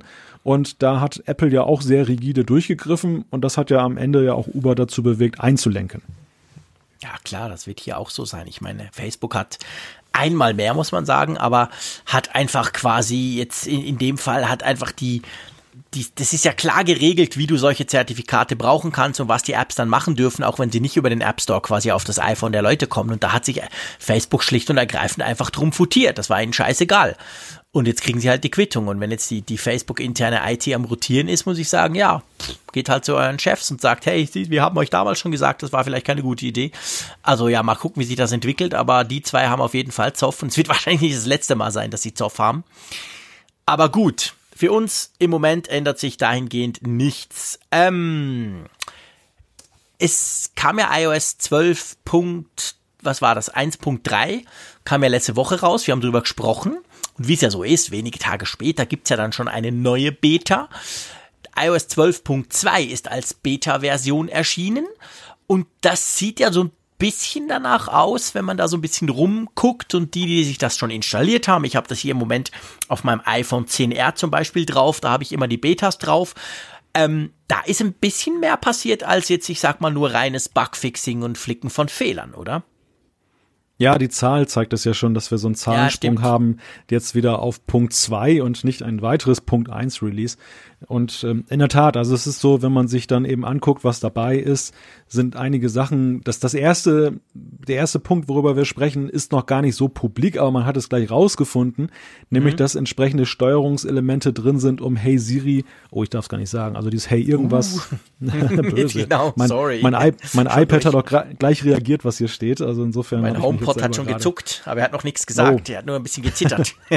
ja, sorry. Also auf jeden Fall, dass dieser Hey-Ruf jetzt eben auch für die AirPods eingerichtet werden kann. Mhm. Und das äh, verstärkt ja einmal mehr die, die Gerüchte, dass eben da neue AirPods im Kommen sind, wenn die Software jetzt schon vorbereitet wird. Ja, das sieht dann definitiv danach aus, weil das machen die ja nicht just for fun, einfach so ein bisschen. Und dann gibt's ja aber auch, ich sag mal, so ein paar UI-Tweaks und zum Beispiel die Apple TV Remote. Brauchst du die ab und zu überhaupt? Ja, also nicht, es ist ja, es gibt ja einerseits die App, die du aus dem App Store laden kannst und dann gibt es ja in iOS 12 eben auch diese auf dem, im Kontrollzentrum, die genau, du aufrufen genau. kannst, diese Fernbedienung. Und darum geht es. Es geht um diese Kontrollzentrum-Geschichte. Genau die jetzt dann in iOS 12.2, zumindest in der Beta, aber ich gehe davon aus, das wird es ins Final Release schaffen, jetzt auf Fullscreen betrieben werden kann. Was viele praktisch finden, weil dadurch, es ist halt die Frage, welche Zukunft hat dann noch diese, diese eigenständige App, weil bislang war es ja relativ klare Rollenverteilung. Die kleine fixe Variante war im Kontrollcenter, die komfortable große ja. war im App Store. Diese, diese Grenze wird ja nun aufgeweicht, also man könnte sich die Frage stellen, ob es noch Sinn macht, die im App Store zu belassen, aber zumindest erstmal schöne Sache, man kann künftig Fullscreen da steuern. Ja, finde ich praktisch. Also ich finde das definitiv praktisch und ich habe mich das tatsächlich auch gefragt, als ich das gesehen habe, weil vorher war das immer so ein bisschen gefrickelt und es sah auch irgendwie, ah, es sah immer komisch aus, fand ich. Darum habe ich dann ich meistens dann die normale Remote App, die die die du aus dem App Store laden kannst, genutzt. Aber jetzt muss ich sagen, die kann ja alles und das ist ja eigentlich easy und einfach. Also das ist schon mal eine, eine coole Sache. Von dem her alles okay. Dann gibt's Veränderungen, glaube ich, noch in der Maps-App. Ich muss sagen, da bin ich ja nicht so, ähm, ich brauche ja die eigentlich nie. Ich bin ja so ein Google-Typ. Ich, ich, ich mache immer Google Maps, aber erzähl mir mal, irgendwas hat sich in der Karten-App, wie sie auf Deutsch heißt, auch noch verändert, oder? Ja, die, die erweitert man ja bei Apple auch immer wieder um neue Funktionen und Features. Und hier ist es jetzt so, dass diese Luftqualität, die, die durchaus umstrittene Luftqualität, jetzt Eingang findet. Also man kann sich jetzt, wenn man zum Beispiel nach Berlin fährt, vorher mal angucken, wie steht es da gerade um die Luftqualität? Muss ich den Mundschutz mitnehmen oder das Sauerstoffbeatmungsgerät oder kann ich da so hinfahren? Und ja, also. Keine Nordseeluft mit anderen Worten, oder? Na, du, definitiv nicht. Also ich äh, schnapp hier sowieso nach Luft, aber. oh. das, Unser Landei. oh. naja, komm, ich meine, du weißt ja selber, du bist ja, du bist ja äh, immer Nordseeurlauber, du weißt ja, dass es da schon ein etwas anderer Schnack ist. Gibt nichts Besseres als Meerluft. Wunderbar, ja. Bin ich großer Fan von, definitiv. Da gebe ich dir recht. Aber eben, ich meine, diese Luftqualität, das muss man ja auch sagen. Du hast vorhin schon, schon erwähnt, das sind ja manchmal total komische Daten und keiner weiß so recht, wo ja. die eigentlich erhoben werden, ob die gewürfelt werden in Cupertino und so ein bisschen frisch verteilt oder das ist ja so ein bisschen merkwürdig eigentlich. Also die Quellenangaben von diesem Luftqualitäts, von diesem Index, die sind ja, ja, die sind ja so ein bisschen fraglich, oder? Ja, ja, ja, die muss man, die muss man echt mit, mit Vorsicht genießen, diese Werte nach wie vor. Ich bekomme immer wieder angezeigt von wegen, oh, ist nicht gut und, und mhm. nach meinem Empfinden ist es gut. Und das haben ja auch durchaus auch schon Metrologen und, und Leute, die sich damit auskennen, gesagt, dass, dass sie dann eben in Zweifel ziehen, was das für Werte sind, wo die herkommen und, und diese, dass diese Warnungen völlig überzogen sind das, das muss man so sehen. Was, was positiv abzuleiten ist für iOS 12.2 oder generell für die Karten-App ist ja, dass Apple weiterhin daran werkelt, eben diese Vernetzung mit verschiedenen Daten und Diensten herzustellen. Mhm. Also etwas, was wir ja bei Google Maps ja auch schon kennen und wertschätzen und was erstmal, wenn es jetzt nicht so Datenschutzbelange betrifft, erstmal sehr zu begrüßen ist, dass man eben einen Mehrwert hat, dass man nicht die App wechseln muss, sondern dass man eben sehr viel schon aus so einer Karten-App ja, herausziehen kann. Also ich, ich, bei uns in der Schweiz gibt's ja erst seit einem halben Jahr oder so gibt's ja die Möglichkeit, weißt du, öffentlicher Nahverkehr zu sehen. Das, das hatten wir früher nicht in der Karten-App, in Google Maps schon lange. Und ich nutze das in der, in der, also in, zum Beispiel Google Maps ewig. Ich, ich brauche die offizielle Bahn-App, die, die, die Bahn heißt ja bei uns SBB, die brauche ich nie mehr. Einfach, weil ich, wenn ich mal gucken will, ich will von da nach da und ich mache fast alles mit dem, mit dem Zug oder, oder mit der Straßenbahn oder so, dann zeigt's mir das an. Das finde ich super praktisch. Also solche integrativen Funktionen und Möglichkeiten Möglichkeiten, die schätze ich sehr und da ist, glaube ich, die Karten-App, also Apple ganz generell, versucht da auch so ein bisschen aufzuholen und ein bisschen Boden gut zu machen. Ja, kann, das kann man definitiv sagen. Was ich ja noch spannend finde, das sind, das sind ja viele so kleine Dinge noch, die kommen. Also man kann sich ja sagen, es ist ein großer Release, 12.2 wird dann, wird dann wirklich ein schönes Update. Aber was mir gleich auch aufgefallen ist, im Safari-Browser, ja, den brauche ich ab und zu tatsächlich. Ich Bin zwar auch auf Chrome meistens, aber schon nur standardmäßig. Wenn du den Link klickst bei iOS, landest du ja meistens im Safari. Da ist mir aufgefallen, da kommt jetzt eine ziemlich prominente Warnung, wenn du eine Seite aufmachst, die nicht mit HTTPS verschlüsselt ist. Gibt's ja nach wie vor, gibt's zwar immer weniger zum Glück, aber gibt's immer noch Seiten. Und da kommt jetzt eine Warnung. Also ich glaube, vorher war das sehr gut versteckt und mir ist es zumindest nie aufgefallen. Aber jetzt wirst du wirklich darauf hingewiesen im Sinn von, hey, diese Verbindung zu dieser Seite ist dann nicht verschlüsselt. Also das finde ich auch, finde ich auch recht smart, dass die das jetzt so ein bisschen besser, besser, besser quasi darstellen und ja, besser zeigen. Da, da stimmt ja Apple ein in den Core der anderen Browser-Hersteller. Die haben sich ja alle ja, darauf genau. verständigt, dass man eben diese HTTP-Geschichte eigentlich nicht mehr möchte. Man kann das natürlich jetzt nicht abschalten oder nicht mehr unterstützen so schnell, weil natürlich ja viele Dienste noch darüber laufen und das, das hätte natürlich ein ein, ein, eine große Auswirkung, wenn man das dann unterbinden würde, aber man will zumindest dafür sensibilisieren, dass es eben nicht gut ist, dass die Leute dar darauf drängen, dass gerade Dinge, die Daten verarbeiten von ihnen, dass sie eben mindestens HTTPS haben und wenn nicht noch weitere Sicherheitsvorkehrungen treffen. Und damit äh, wird das dann ja doch sehr, sehr deutlich ins Bewusstsein gerückt. Also ich stelle schon bei anderen Browsern fest, dass ich da eben mittlerweile eben sehr klar merke. Früher war es ja wirklich so, du musstest in die URL reingucken, ja, ja, genau. in, die, in, die, genau. Leiste da oben. Nur dann konntest du wirklich ablesen, ob du jetzt dann da verschlüsselt unterwegs bist oder nicht. Dann kam das Schlösslein, was dann irgendwann grün gefärbt wurde aber jetzt bekommst du eben auch einen sehr deutlichen Hinweis, wenn es eben nicht da ist. Also es ist nicht mehr nur diese Positivgeschichte, die angezeigt wird, sondern eben auch negativ. Ja, ja, genau, genau. Also das, das ist etwas, finde ich, praktisch. Da zieht, wie du es ja gesagt hast, da zieht Apple quasi nach. By the way, was mir auffällt, ich meine, es passt jetzt hier nicht ins Thema, beziehungsweise nur ein bisschen, aber ich bin ja ein begeisterter Spiegelleser schon seit ewigen Zeiten, sage ich mal. Äh, da fällt mir auf, hey, das ist doch keine kleine Webseite, oder? So größer als mein Blog, glaube ich, so spiegel.de, oder? Und die sind nicht HTTPS verschlüsselt. Also es wird immer mühsamer im Chrome-Browser das anzugucken, weil das ist inzwischen richtig rot und bö und bös und hey, ich frage mich, was die machen. Ist das noch nicht in Hamburg angekommen, dass man da vielleicht mal so ein bisschen kleines Zertifikat und so basteln sollte? Es ist erstaunlich, kannst du äh, mir nicht beantworten, weiß ich. Aber nur gerade, weil wir jetzt davon sprechen, weil ich habe jetzt mein iPhone offen mit iOS 12.2 drauf und habe eben den Spiegel drauf und da kommt dann schon ziemlich, ja eben jetzt neu, ganz prominent, nicht sicher im, im Safari-Browser und das fällt mir auch auf dem Desktop immer wieder auf. Komisch, so eine große Seite, so eine wichtige Seite, die dann das noch nicht macht, das ist schon ein bisschen merkwürdig. Aber okay, anderes Thema.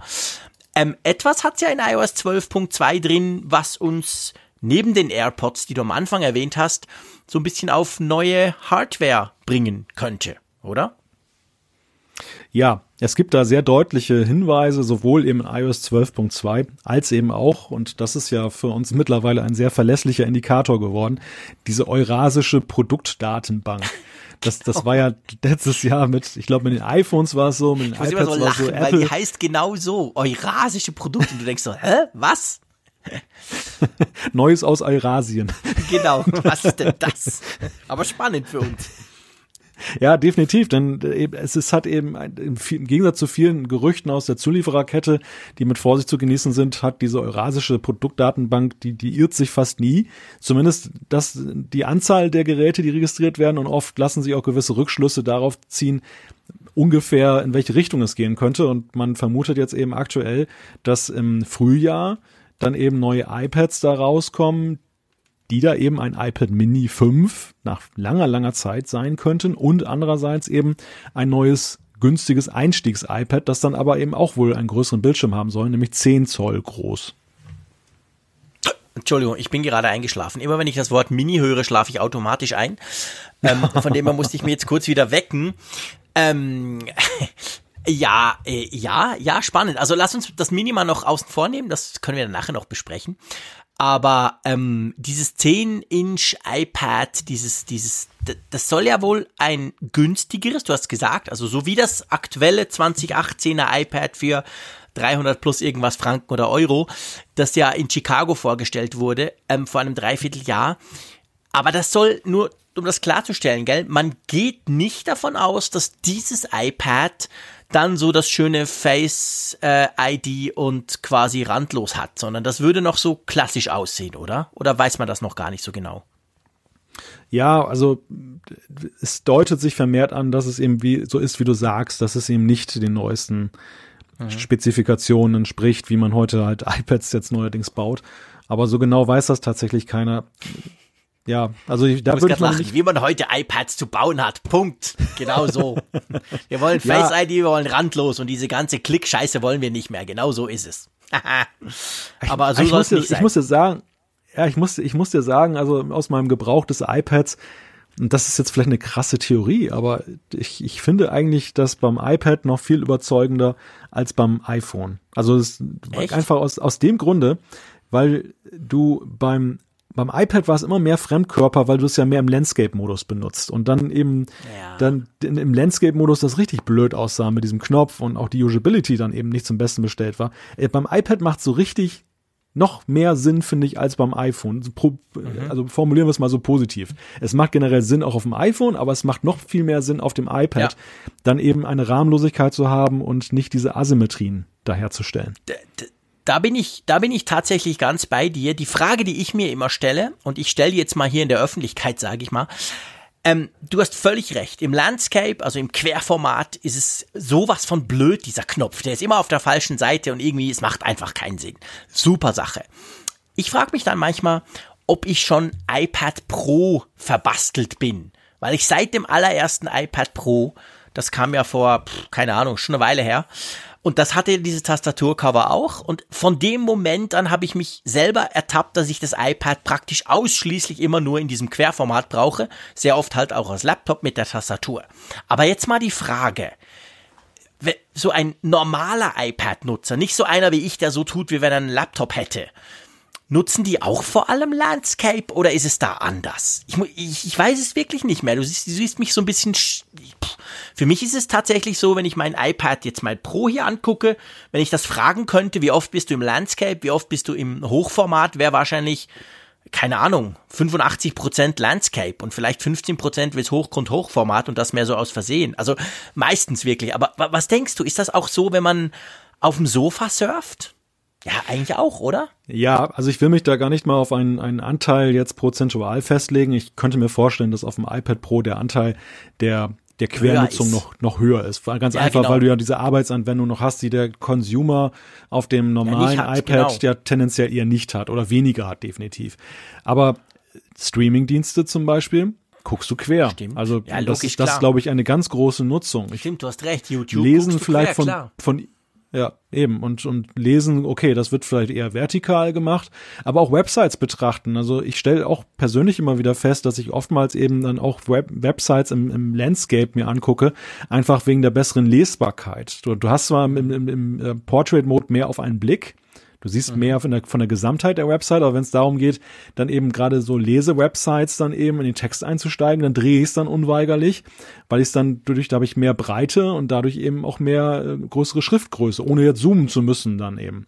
Deshalb ja. konnte ich mir vorstellen, dass eben Landscape auf dem normalen iPad auch sehr wohl eine große Rolle spielt. Ja, ja, stimmt. Also, auf jeden Fall soll ein neues, günstigeres, ganz, ganz leicht größeres iPad kommen, aber noch nicht mit den schönen neuen Funktionen, die wir von den Pro-Modellen gewöhnt sind. Und dann, jetzt müssen wir natürlich der Elephant in the Room, den müssen wir jetzt mal kurz klären. Dann soll wohl auch ein iPad Mini 5, wäre es dann, glaube ich, äh, kommen, wenn man dieser eurasischen Datenbank glaubt. ja, lange wurde ja darüber gemutmaßt, ob es weitergeht, wie es weitergeht. Nach einer ewigen Pause, das iPad Mini 4 ist ja nun wirklich schon ein sehr betagtes Modell. Und wie, wie oft haben wir hier im Apfelfunk gesagt, äh, Schicksalsjahr, jetzt muss es entweder weitergehen oder aufhören zu sein. Also mittlerweile würde ich da gar nicht mehr so eine Wette darauf eingehen, weil, ich weiß nicht, das Ding lebt einfach immer weiter und es stört ja anscheinend keinen, außer mir. Und ja, ich bin mal gespannt. Also das, das iPad Mini 5 du hast ja deine Meinung dazu, dir schlafen die Füße ein, weil du sagst, da große Smartphones haben das im Prinzip aufgeknabbert, den Marktanteil. Ich bin mhm. da anderer Meinung. Ich glaube, das hat sehr wohl noch seine Daseinsberechtigung, so Stichwort Mäusekino. Mhm. Mal gucken, wer von uns recht behält. Wahrscheinlich du, wie so oft, aber ähm, das macht ja nichts. Also ich meine, ich, ich werde so ein Teil natürlich gerne testen und dann wahrscheinlich feststellen, dass ich es eben nicht brauche, weil mir der Unterschied irgendwie doch zu klein ist vom, vom iPhone 10s Max, beziehungsweise auch vom iPad, also ist ja dann dazwischen. Also ich, ich habe ja noch ein iPad, es wäre nicht so, dass ich quasi sagen müsste, ich verzichte auf eines, sondern die Größe, die, die macht mich einfach nicht so an. Aber okay, mal gucken, also mal abwarten, wird gespannt. Ich bin ja. natürlich gespannt drauf, wie modern es dann daherkommt. Natürlich wahrscheinlich ja. auch nicht mit Face ID und so, aber wie groß, wie groß ist dann klein bei Apple in dem Fall und was ist sonst noch drin? Also das wird sicher ein spannendes Gerät und ich meine, wir haben ja letztes Mal oder vorletztes Mal auch den, den Input gehabt, das war glaube ich in der letzten Live-Sendung, Anfang Januar kam ja auch der Input, ähm, dass das ja viel als Kassensystem etc., also dass das quasi noch einen industriellen ja. Nutzen hat, den, den man ganz unterschätzt, wo, wo auch wahrscheinlich ganz viele Stückzahlen verkauft werden. Also würde sicher Sinn machen, da bin ich absolut bei dir, dass man dieses Gerät jetzt mal wieder auf einen neuen Stand setzt. Naja, die Frage ist ja, wie groß ist denn die, die, die Nutzergruppe noch? Und das hängt von vielen Variablen ab. Einerseits, du hast es gerade gesagt, es gibt diesen Business-Sektor, der jetzt abgekoppelt ist eigentlich von allen Consumer-Interessen. Also wie groß ist der tatsächlich in Zahlen? Ist das ein, mhm. ist das ein ja, nennenswerter Markt? Die ja. zweite Frage ist, wie dies, ist dieses Gerät beschaffen? Wenn es zum Beispiel jetzt im Gegensatz zu dem iPad, dem normalen iPad rahmenlos wäre, dann wären 7 Zoll natürlich auch viel größer von der Nutzfläche. Das hätte einen ganz dann anderen Charme. Spannend, ja. Dann, dann, dann wären die Karten auch im Consumer-Bereich neu gemischt. Denn andernfalls, ich glaube, meine Befürchtung ist bei den Consumern, ich sehe es bei meiner Frau, die war auch eine Verfechterin und ein absoluter Freund vom iPad Mini. Aber diese, dass es betagt ist mittlerweile und vieles darauf langsam läuft, hat sie dazu gebracht, dann tatsächlich dann auf das neue iPad 9,7 zu wechseln, das sie eigentlich mhm. früher als zu groß empfunden hat. Und ich befürchte halt, dass es mehr Menschen da draußen gibt, die eben gezwungenermaßen, weil es keine Aktualisierung mehr gab und dann das alte iPad Mini halt zu langsam wurde mit neuen Apps und Diensten, dann mhm. vielleicht auch gewechselt sind und sich einfach daran gewöhnt haben, jetzt auf 9,7 mhm. Zoll zu sein. Also dass die gar nicht mehr das Bedürfnis haben, eben kleiner zu sein. Und da weiß ich nicht, ob man da nicht vielleicht zu lange gewartet hat, um jetzt damit rauszukommen. Das ist so mein einzige, mein einziges Aber in der ganzen Gleichung. Aber wie gesagt, ja. das hängt eben auch davon ab, wie das Gerät beschaffen ist. Ja, definitiv. Das ist, glaube ich, ein wichtiger Punkt. Ich meine, wenn's wenn's quasi modernste Technik aller iPad Pro hätte, dann, dann wäre es wirklich, dann wäre es ja auch eine andere Liga, wahrscheinlich dann auch preislich. Und dann wäre es aber für mich auch spannend. Ihr wisst, gib mir rahmenlos, egal wie klein. Da finde ich schon wieder cool. Also von dem her gesehen, die Größe allein macht's nicht nur, sondern das mit dem rahmenlos und so. Ja, mal schauen. Also wir, wir bleiben dran. Soll ja schon im Frühling wohl soweit sein. Also irgendwie März oder so würde sich ja wahrscheinlich anbieten, wenn wir so die letzten Jahre angucken, oder? Ja, das war ja letztes Jahr auch so und das würde uns natürlich hier im Apfelfunk ja auch sehr erfreuen, wenn wir dann gleich schön ins Thema einsteigen können. Genau, da bleiben wir auf jeden Fall dran.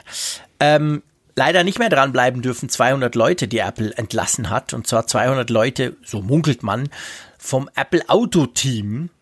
Und ich meine, wir haben schon ewig lange immer mal wieder über Apple Auto iCar gesprochen. Vor allem vorletztes Jahr. Das war so, das 2017 war so das Autojahr irgendwie. Da haben wir immer wieder drüber gesprochen. Es geht aufwärts, es geht abwärts. Apple hört komplett auf. Apple hat wieder angefangen. Apple ist noch dran. Hey, Apple macht vielleicht was. Apple macht doch wieder nichts. Und jetzt eigentlich ist man wieder so ein bisschen, ja, Apple, ah, Apple hat immer noch erstaunlich. Ah, okay, aber jetzt wahrscheinlich doch wieder nicht mehr. Wie schätzt du das ein? Kann man das überhaupt einschätzen? Was heißt denn das? Sind da sowieso noch 5000 andere dran oder waren das die 200 allerletzten, die noch irgendwelche Teile auf eBay vertickt haben und jetzt das zugemacht wird? Oder was bedeutet das, wenn man sagt, Apple entlässt 200 Mitarbeiter aus dem Autoteam? Ja, das bedeutet erstmal, dass wir eine Spekulation haben über etwas Spekulatives. Das Einmal mehr bei dem Thema, genau. Genau, das, das ist also, es ist schon, es ist schon wirklich sehr im Ungefähren. Man muss, wenn wir diese, diese Nachricht mal ernst nehmen, es hat sich schon, es hat wieder Neuigkeiten noch dazu gegeben. Die eine ist, dass die Leute wohl angeblich gar nicht entlassen wurden, sondern eben dann Chance haben, eine andere Verwendung dann bei Apple zu bekommen, die sie sich aussuchen ah, okay. können. Allerdings dann, da das viele Autoexperten sind, ist halt die Frage, sehen sie darin ihren Sinn und Zweck oder mhm. orientieren sie sich nicht von selber neu? Aber ich glaube, solche Experten haben ja auch durchaus dann eben die Chance, woanders unterzukommen. Also insofern glaube ich, ist das sicherlich erstmal eine gute Nachricht. Ähm, die zweite Sache ist, diese Zahl von 200 gemessen daran, wie groß dieses Team angeblich sein soll, heißt das längst nicht, was man im ersten Moment denkt, das Autoteam wird eingemottet und dicht gemacht. Also sie, mhm. sie verschlanken es und es war ja auch die Rede davon, es gab ja zwischendurch ein, die Nachrichten, dass es einen neuen Chef gibt in dieser Autoforschung, die Apple da mhm. betreibt, der wohl ein, ein großer Befürworter von kleinen, schlagkräftigen Teams ist. Dazu würde es natürlich passen, dass man sich etwas verschlankt und die Teams stimmt. kleiner gruppiert. Also es heißt noch längst nicht, dass Apple ja, raus stimmt. ist aus dem Rennen. Aber natürlich ist es eben so, das Autoprojekt, du hast es so schön eingeleitet, das ist ja so wie der Apple-Fernseher so ein Evergreen. Beim Fernseher können wir mittlerweile sagen, das hat sich dann eben jetzt erledigt. Dadurch einerseits, nicht, genau. das, das, es fing an mit dem Apple TV 4K. Das war so das erste Zeichen mit dem Aufbohren, Apps erweitern und so. Das ist eigentlich kein Apple Fernseher mehr braucht. Andererseits eben jetzt zuletzt die neueste Nachricht, dass sie eben auf allen möglichen Fernsehern mit iTunes da künftig präsent sind. Und damit war der Drops gelutscht. Ich könnte mir vorstellen, dass sowas ähnliches dem Auto blüht. Also dass es eine Grundsatzforschung mhm. ist, dass Apple mhm. vielleicht an Verbesserungen von CarPlay brütet, dass sie vielleicht tatsächlich irgendwas probieren. Aber ob das was wird, ist die Frage. Und das genauso sang- und klanglos irgendwann heißen, dass wir irgendwann ein Produkt sehen, was in Richtung Automobilität geht. Und dann so wie jetzt beim Fernseher sagen, aha, Jetzt wissen wir mhm. Bescheid. Ja, ja, ja. Oder genau, siehst du das? Genau. Ja, ja, ich, also ich, ich sehe das genau gleich. Also das ist, äh, ich sag mal, in, in meiner Wahrnehmung hat sich nichts geändert zwischen dem Jahr 2017 und jetzt eigentlich. Aber man, man kann eigentlich einfach nicht sagen. Man, man kann sicher sagen, dass Apple noch dran ist. Man kann natürlich auch sagen, ganz generell, dass sich Apple gar nicht leisten kann, nicht dran zu sein bei dem Thema. Aber in welche hm. Richtung, wo, wie fest, wie, wie, wie wichtig, the next big thing oder nur ein kleines weiteres Hobby, das wissen wir alles nicht und das wissen wir auch nach dieser Nachricht nicht. Also von dem her einfach mal gucken und vielleicht purzelt irgendwann mal ein cooles irgendwas raus. Ein Auto-iPad zum Beispiel für einen zehn Jahre alten VW Turan. Fände ich cool, da wüsste ich einen, der das wahrscheinlich kaufen würde. Irgend sowas. Hm. Wir werden sehen. genau. Ja, es, es, ähm, es hat ja auch eine, es hat ja auch eine strategische Dimension, wenn so ein großer Player wie Apple dann Gerüchte halber ja, in der Autoforschung unterwegs ist. Also so Stimmt. Autokonzerne nehmen Apple dann ja auch unweigerlich ernster in der Frage, wie werden sie beteiligt oder mit ins Boot genommen, ja, als wenn man ihnen sagen würde, dass Apple in der Beziehung gar nichts macht, dann können sie natürlich sagen, was wollt ihr denn von uns? Den, das, das machen wir unter uns aus. Und ja, es ist ja schon auffällig gewesen, dass sie ja sehr viele in der Autobranche ja augenscheinlich, so war zumindest in Expertenberichten zu lesen, prominente Namen, also durchaus tüchtige Leute für sich gewonnen haben. Das, daraus ja. hatte man ja auch abgeleitet, dass sie dieses Autoteam aufgebaut haben, weil eindeutige Leute, die zum Beispiel bei Daimler waren und so und da in in der Forschung tätig waren, dass die plötzlich zu Apple gingen. Die sind natürlich nicht da, um das neue Home-App-Icon zu gestalten oder so, sondern. ja, und die würden ja, das stimmt schon, ich meine, die würden ja auch nicht gehen zu Apple, wenn nicht zumindest zum damaligen Zeitpunkt Apple denen klar machen konnte, dass ihnen ernst ist, weil das eben, das sind ja nicht, das sind ja nicht irgendwelche, das waren ja zum Teil auch recht wichtige Leute, da hast du natürlich recht, das ist wahr. Tja, wir wissen es ja. immer noch. Mal gucken. Nicht. Schade ärgert mich immer ein bisschen. Ich wüsste gerne mehr. Aber okay, das ist bei vielen Apple-Dingen so. Ich wüsste gerne mehr. Es wäre auch spannend für den Apple-Funk, aber wir bleiben einfach dran. Ähm, übrigens, ich weiß ja gar nicht, nutzt du überhaupt noch Microsoft Office? Nein. Also. Was? Nein, komplett nein. Nirgends. Nicht im Arbeit. Also, das sagt dir überhaupt nichts. Ist völlig fremd. Du weißt, das gab's mal, aber nutzt du nicht. Also auf der Arbeit nutzen wir tatsächlich LibreOffice die, die wow. Open Source Variante und ohne Probleme, muss ich sagen. Jetzt habe ich mir gerade überlegt, ob ich einen total fiesen Spruch machen soll. Aber. Ich bin gespannt. Ja, komm. Na komm, jetzt musst du ihn sagen. ja, es wäre untypisch, wenn ich es nicht machen würde, oder? Geht euch so schlecht? Na, ihr alten Totholz, ja. Man, man, man oh. hört ja, dass es im Print nicht mehr gut geht, aber so schlimm, dass ihr gar kein Microsoft Office mehr einsetzen könnt. Ei, das ist ja übel. Na, ich, ich glaube, da muss einem nicht, das, das, das ist tatsächlich eine Entscheidung, die ich sehr befürworte, weil mhm. einerseits ist es so, dass zumindest im redaktionellen Umfeld wird ja die Software in erster Linie dazu benutzt, um eben Dateien zu öffnen dass man eben ja. dann, wenn man dann Word-Dokumente und Tabellen zugeschickt bekommt, dass man die öffnen kann. Das, das läuft mit LibreOffice absolut einwandfrei. Du kannst sie weiterverarbeiten, du kannst sie betrachten. Ich weiß ehrlich gesagt auch nicht, wie es in anderen Abteilungen ist. Das interessiert mich jetzt auch ehrlich gesagt nicht. Die ja, logisch, haben wahrscheinlich klar. andere Bedürfnisse. Vielleicht haben die da tatsächlich Office im Einsatz. Aber ich höre das ja eben auch aus, von vielen Medienbetrieben, dass sie eben da nicht in, in diese, diese teuren Lizenzen von Microsoft dann investieren, wenn sie es müssen und Natürlich. das ist ja, ist ja ganz sinnvoll. Aber darüber wollen wir gar nicht reden, über mich und was nein, nein. sonst so in meinem Umfeld passiert.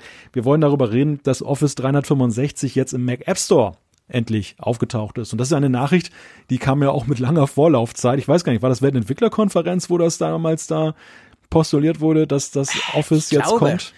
Es war auf jeden Fall schon so lange her, dass ich es vergessen habe. Und zwar komplett. Für mich war das so, wow, krass, was, Office 365, wow. Und dann habe ich mich irgendwie erinnert, da war doch mal was. Das kam tatsächlich mit Ansage, aber es muss schon eine Weile her sein. Ja, ich würde mal sagen, wahrscheinlich WWDC oder so, aber sicher nicht, nicht kürzer, weil ich hatte das komplett nicht mehr auf dem Schirm. Ich war als diese Medien, das hat ja Apple auch als richtig mit Medienmitteilung und so und Microsoft auch, hat sich gefreut und auf Twitter haben sie sich beglückwünscht, die beiden Firmen und so. Also es war ja schon eine, ich sag mal, eine größere Sache für in Anführungszeichen nur eine weitere Software, die jetzt da im Mac App Store kommt. Aber ja, ist natürlich ähm, cool, weil man muss sich ja überlegen, was bringt's für Vorteile. Also ich behaupte mal, viele Leute haben ja dieses Office 365. Also ich hab's auch noch. Selbst obwohl ich zu, selbst zu Hause, selbst als Privatier sozusagen, habe ich es auf meinen Macs drauf. Word, Excel, PowerPoint und so. Obwohl ich ganz ehrlich gesagt meistens mit Google Docs arbeite und von dem her das gar nicht brauchen würde. Aber bei Office 365 muss man ja schon auch sagen, neben diesen klassischen Office-Apps ist ja noch viel dabei. Man hat so ein bisschen Skype-Guthaben für Skype Out. Man hat vor allem OneDrive, ein Terabyte. Und wenn du das alles zusammenpackst, also dann, ich habe auch schon Leuten empfohlen, die zum Beispiel auf der Suche nach einem Cloud-Service waren und da habe ich gefragt, ja, hast du denn noch Word und so? Ja, ganz selten, aber meine Version ist sieben Jahre alt. Dann habe ich gesagt, hey, kauf dir ein Office 365 Home.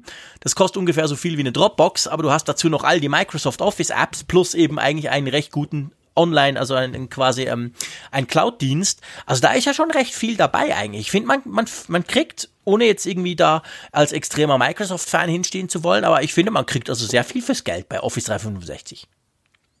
Ja, sie haben schon vertriebstechnisch ein ganz interessantes Paket geschnürt, mhm. was dann ja eben sicherlich auch ein Grund ist, warum es dann immer noch so weite Verbreitung findet, obwohl ja eben viele interessante Alternativen eben auch da sind. Also angefangen von ja. Cloud-Diensten, du hast es gerade gesagt, mit Google Docs, was ja auch beachtlich viel kann. Also das, das ist mir auch vor ja. kurzem erst mal wieder recht deutlich geworden, dass du auch ja eben Präsentationen da wunderbar machen kannst. Du kannst Tabellenkalkulationen machen. Das kann sehr viel. Und ja. das ist je nach Bedürfnissen des, des Nutzers natürlich auch eine durchaus äh, ja, wertvolle Alternative, genauso eben LibreOffice und so, die auch immer weiterentwickelt werden. Aber Microsoft hat sich da irgendwie so sein Paket geschnürt, was bei den Nutzern gut ankommt. Für Apple ja. hat das ja eine andere Auswirkung oder Dimension. Nämlich ja dahingehend, dass sie ja jahrelang ja eben auf diese iWorks-Geschichte selber gesetzt haben und dementsprechend ja, glaube ich, auch gar nicht so gerne das gesehen hätten, dass, dass Microsoft da ja. präsent ist. Dass sie das so abfeiern, dass die da hinkommen, das, das hat uns ja vor zehn Jahren noch gewundert. Aber jetzt kann man sagen, der, der iWorks-Zug ist irgendwie abgefahren, oder? Ja, total. Also behaupte ich jetzt mal. Also ich meine, wenn, wenn wir, wenn ihr das anders seht, liebe Hörerinnen und Hörer, dann schreibt uns. Aber ich behaupte mal, das braucht kein Mensch. Klar, das ist dabei. Das ist, wenn du Mac kaufst, dabei. Beim iPhone glaube ich auch dabei. Da bin ich jetzt nicht ganz hundertprozentig sicher, aber ich glaube es. Ja. Auf jeden Fall, ähm, ja, aber ich glaube, dass eben, also wir haben vorhin von Google Docs gesprochen, es gibt noch andere Gratis-Alternativen. Äh, wir haben klar eben jetzt Office 365, also es gibt ja diverse Möglichkeiten, wenn du solche, solche klassischen, ich sag mal, Office-Apps brauchst, aber ich glaube, Apple konnte da nie so richtig die Traktion kriegen. Ich habe von vielen gehört, dass Keynote heißt das, glaube ich, die quasi die PowerPoint-Alternative von Apple, die ja auch in diesem, diesem iWorks-Paket dabei ist. Die soll wohl ganz toll sein, weil sie einfach für die, die gerne so PowerPoint, so Präsentationen machen, halt sehr viele schöne, super designte, tolle Vorlagen bietet. Das soll wohl ganz cool sein.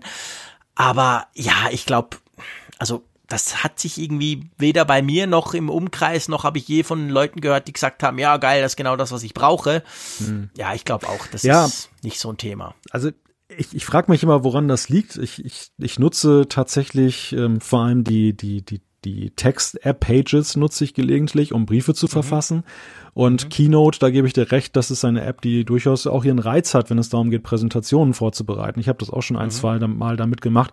Es ist halt recht intuitiv, das zu machen und dadurch, dass du diese iPad-Variante hast, kannst du es eben auch wunderbar über die iCloud hin und her schieben und auf dem iPad ja sogar noch fast schöner mit dieser haptischen Kontrolle machen. Ja, ja, genau ich glaube, der, der Geburtsfehler bei der ganzen Sache ist, und Apple hat da so eine ich will es gar nicht vorwerfen. Sie haben eine, eine Wette auf ein, eine bestimmte Art von Office-App gemacht. Sie haben, glaube ich, gesehen, dass Microsoft ja eben mit seiner originären Textverarbeitung zum Beispiel jetzt eben da der Standard ist und, und wie, wie kannst du das und, und das eben Open Source gute Alternativen bietet. Wie kannst du also in diesem Markt dich behaupten? Und ihre Antwort darauf lautete ja, dass sie mehr so in Richtung Publishing gemacht haben, mehr so in Richtung gestalterische Stimmt. Elemente.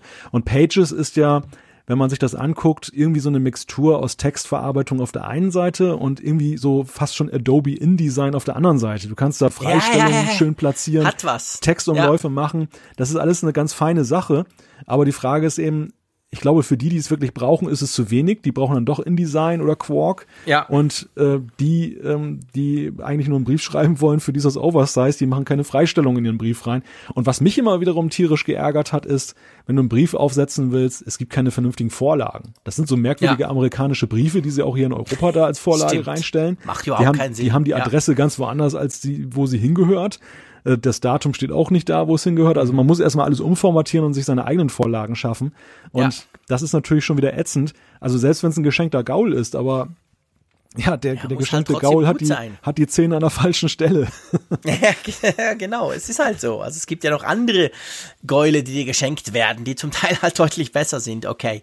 Aber ähm, was ich ja auch spannend finde, ich meine, wir haben schon viel über den Mac App Store gesprochen, wir haben auch viel schon darüber gesprochen, warum hat der nicht die gleiche warum ist der nicht gleich interessant wie der App Store auf dem iPhone zum Beispiel? Und wir haben ja auch gesprochen, viele sind halt nicht dabei und es fehlt halt vieles auch. Was ja spannend ist jetzt bei Office 365 ist erstens, man kann ja, wenn man das runterlädt, direkt, glaube ich, im, dann im Mac App Store auch das Ding kaufen. Das heißt hm. ja dann 30 Prozent gehen an Apple. Und ich meine, ja, ist ja nicht wenig. Ja, ja. Ist, ja. ja, gut, man weiß, man, man weiß jetzt natürlich nicht, welchen Deal Microsoft und Apple okay, geschlossen haben. Stimmt. Es ist ja bekannt, dass sie ja mit großen, auch bei diesen Inner Purchases, mittlerweile ja. eben da so eine 85-15-Regelung wohl auch eingehen. Aber nichtsdestotrotz, ich meine, da verdienen sie ja trotzdem noch prächtig dran. Und vor allem ist es für sie ein Imagegewinn. Denn es gab ja wirklich eine Glaubenskrise in Sachen Mac App Store die ja. einerseits von Verbraucherseite da war, dass die eben gesagt haben, naja, da, der bietet mir nichts, das meiste kriege ich doch außerhalb, was für mich wichtig ist. Auf der anderen Seite aber eben auch auf, auf Entwicklerseite, die mhm. ja mehr und mehr sich eigentlich abwendeten von dem Ding. Und äh, einerseits wegen dieser Sandbox-Pflicht und, und vielen anderen Dingen, aber eben auch, weil sie keinen Nutzen darin sahen, sich dann da diesen Regeln dazu unterwerfen. Und dass, dass Apple das gelungen ist, jetzt mit Microsoft so einen Platzhirschen da reinzuholen. Und gleichzeitig gibt es ja auch so ein paar Player, ich glaube Panic zum Beispiel, die, die wieder zurückgekehrt sind mit ihren Apps, ja. die ja, schon längst genau. weg waren. Also das, das zeigt ja, die Vertrauenskrise auf Entwicklerseite ist weg. Die Frage, die sich mir stellt, ist halt immer noch, ob, ob die Vertrauenskrise auf der Nutzerseite, also weniger Vertrauen, aber das Interesse auf der Nutzerseite, ob das mittlerweile gewachsen ist. Denn ich sehe, ich sehe an mir trotz dieser Aufhübschung des, des Mac App Stores, der ist ja nun wirklich wesentlich ansehnlicher geworden. Ja, mit Mac OS Mojave. Aber so der Burner ist es, finde ich, immer noch nicht. Ich gucke eher in den iOS App Store rein. Ja, natürlich, klar. Also, ich meine, der ist eine andere Liga. Gut, man muss fairerweise halt auch sagen, du, du hast ja auf dem Mac noch ganz andere Möglichkeiten, kannst irgendwie das Zeug installieren. Beim iPhone gibt's ja nichts anderes. Da musst du ja über den App Store gehen. Aber ähm, was ich natürlich schon noch spannend finde jetzt im Bezug auf Office 365 ist, also ich merke zum Beispiel, je nachdem, wenn du einen zum Beispiel einen Mac hast, der ähm, der quasi fern, also der zum Beispiel im Netzwerk drin ist und du hast keinen Administrationszugriff, dann ist es so, dann schätze ich immer, ich habe inzwischen glücklicherweise auf meinem Arbeitsmac auch Administrationszugriff, aber als ich das nicht hatte, war das so, das war natürlich halt cool, wenn du den Mac App Store hattest, weil da wurden zum Beispiel App-Updates, konntest du einspielen, ohne dass du die IT fragen musstest. Bei allen anderen äh, Apps musstest du auf die IT warten, die das dann vielleicht irgendwann mal netterweise gemacht hat, drei Monate später.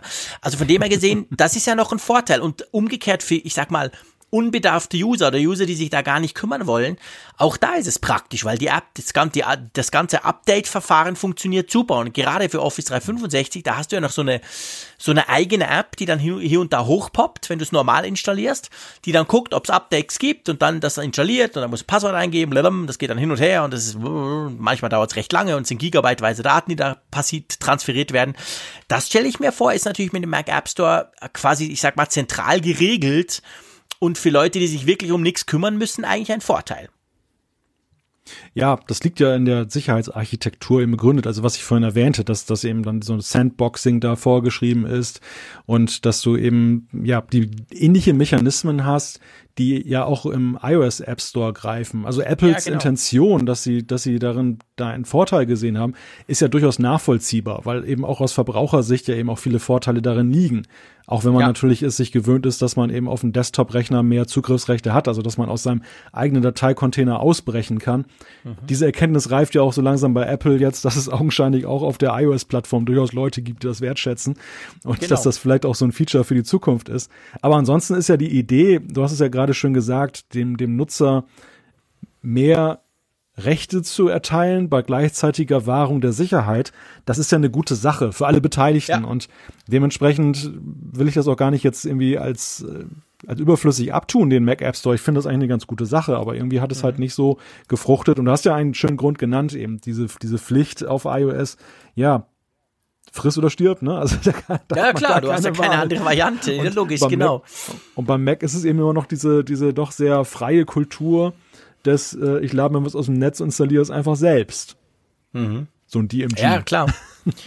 Ja, genau. Ich meine, da sind wir auch froh um diese, um diese Freiheit beim Mac. Also ich meine, Microsoft hat das gleiche probiert. Microsoft hat eine Windows-Version, die ja quasi nur Apps aus dem Windows Store installieren kann. Und ich meine, die ist unglaublich unerfolgreich. Das will, das will ja niemand. Das erste, was du bei Laptops machst von, von Microsoft, die das drauf haben, du klickst was, damit du die richtige Version draufkriegst, wo du dann selber installieren kannst. Also diese, diese Einschränkungen, der wir uns bei den Smartphones gewöhnt sind, die auch sicherheitstechnisch, sage ich mal, sicher sinnvoll sind, aber das wollen wir natürlich auf unseren Desktop-Rechnern eher, eher eben lieber nicht.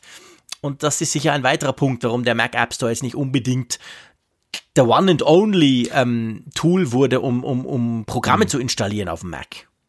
Ja, sagen wir es, sagen ganz deutlich, das, das würde den, den Desktop-Rechnern ihre Existenzberechtigung entziehen wenn ja, du genau. anfangen würdest, die gleichen harten Regularien. Denn es ist ja eben, also warum podcasten wir beide zum Beispiel jetzt hier über ein Mac und nicht über das iPad? Das liegt ja ganz klar darin begründet, dass eben du zum Beispiel so eine Skype-Verbindung so parallel ja. so hören Geht und nicht. sprechen und gleichzeitig aufnehmen, dass das auf dem iPad so gar nicht möglich und gar nicht darstellbar genau. ist. Da kannst du nur lokal vor Ort. Da müsste ich jedes Mal ein Flugticket dann kaufen und zu dir in die Schweiz fliegen oder umgekehrt. Super Idee, und, genau. Ja, ich fände schön. Wollen wir einen also, ich meine, ich machen?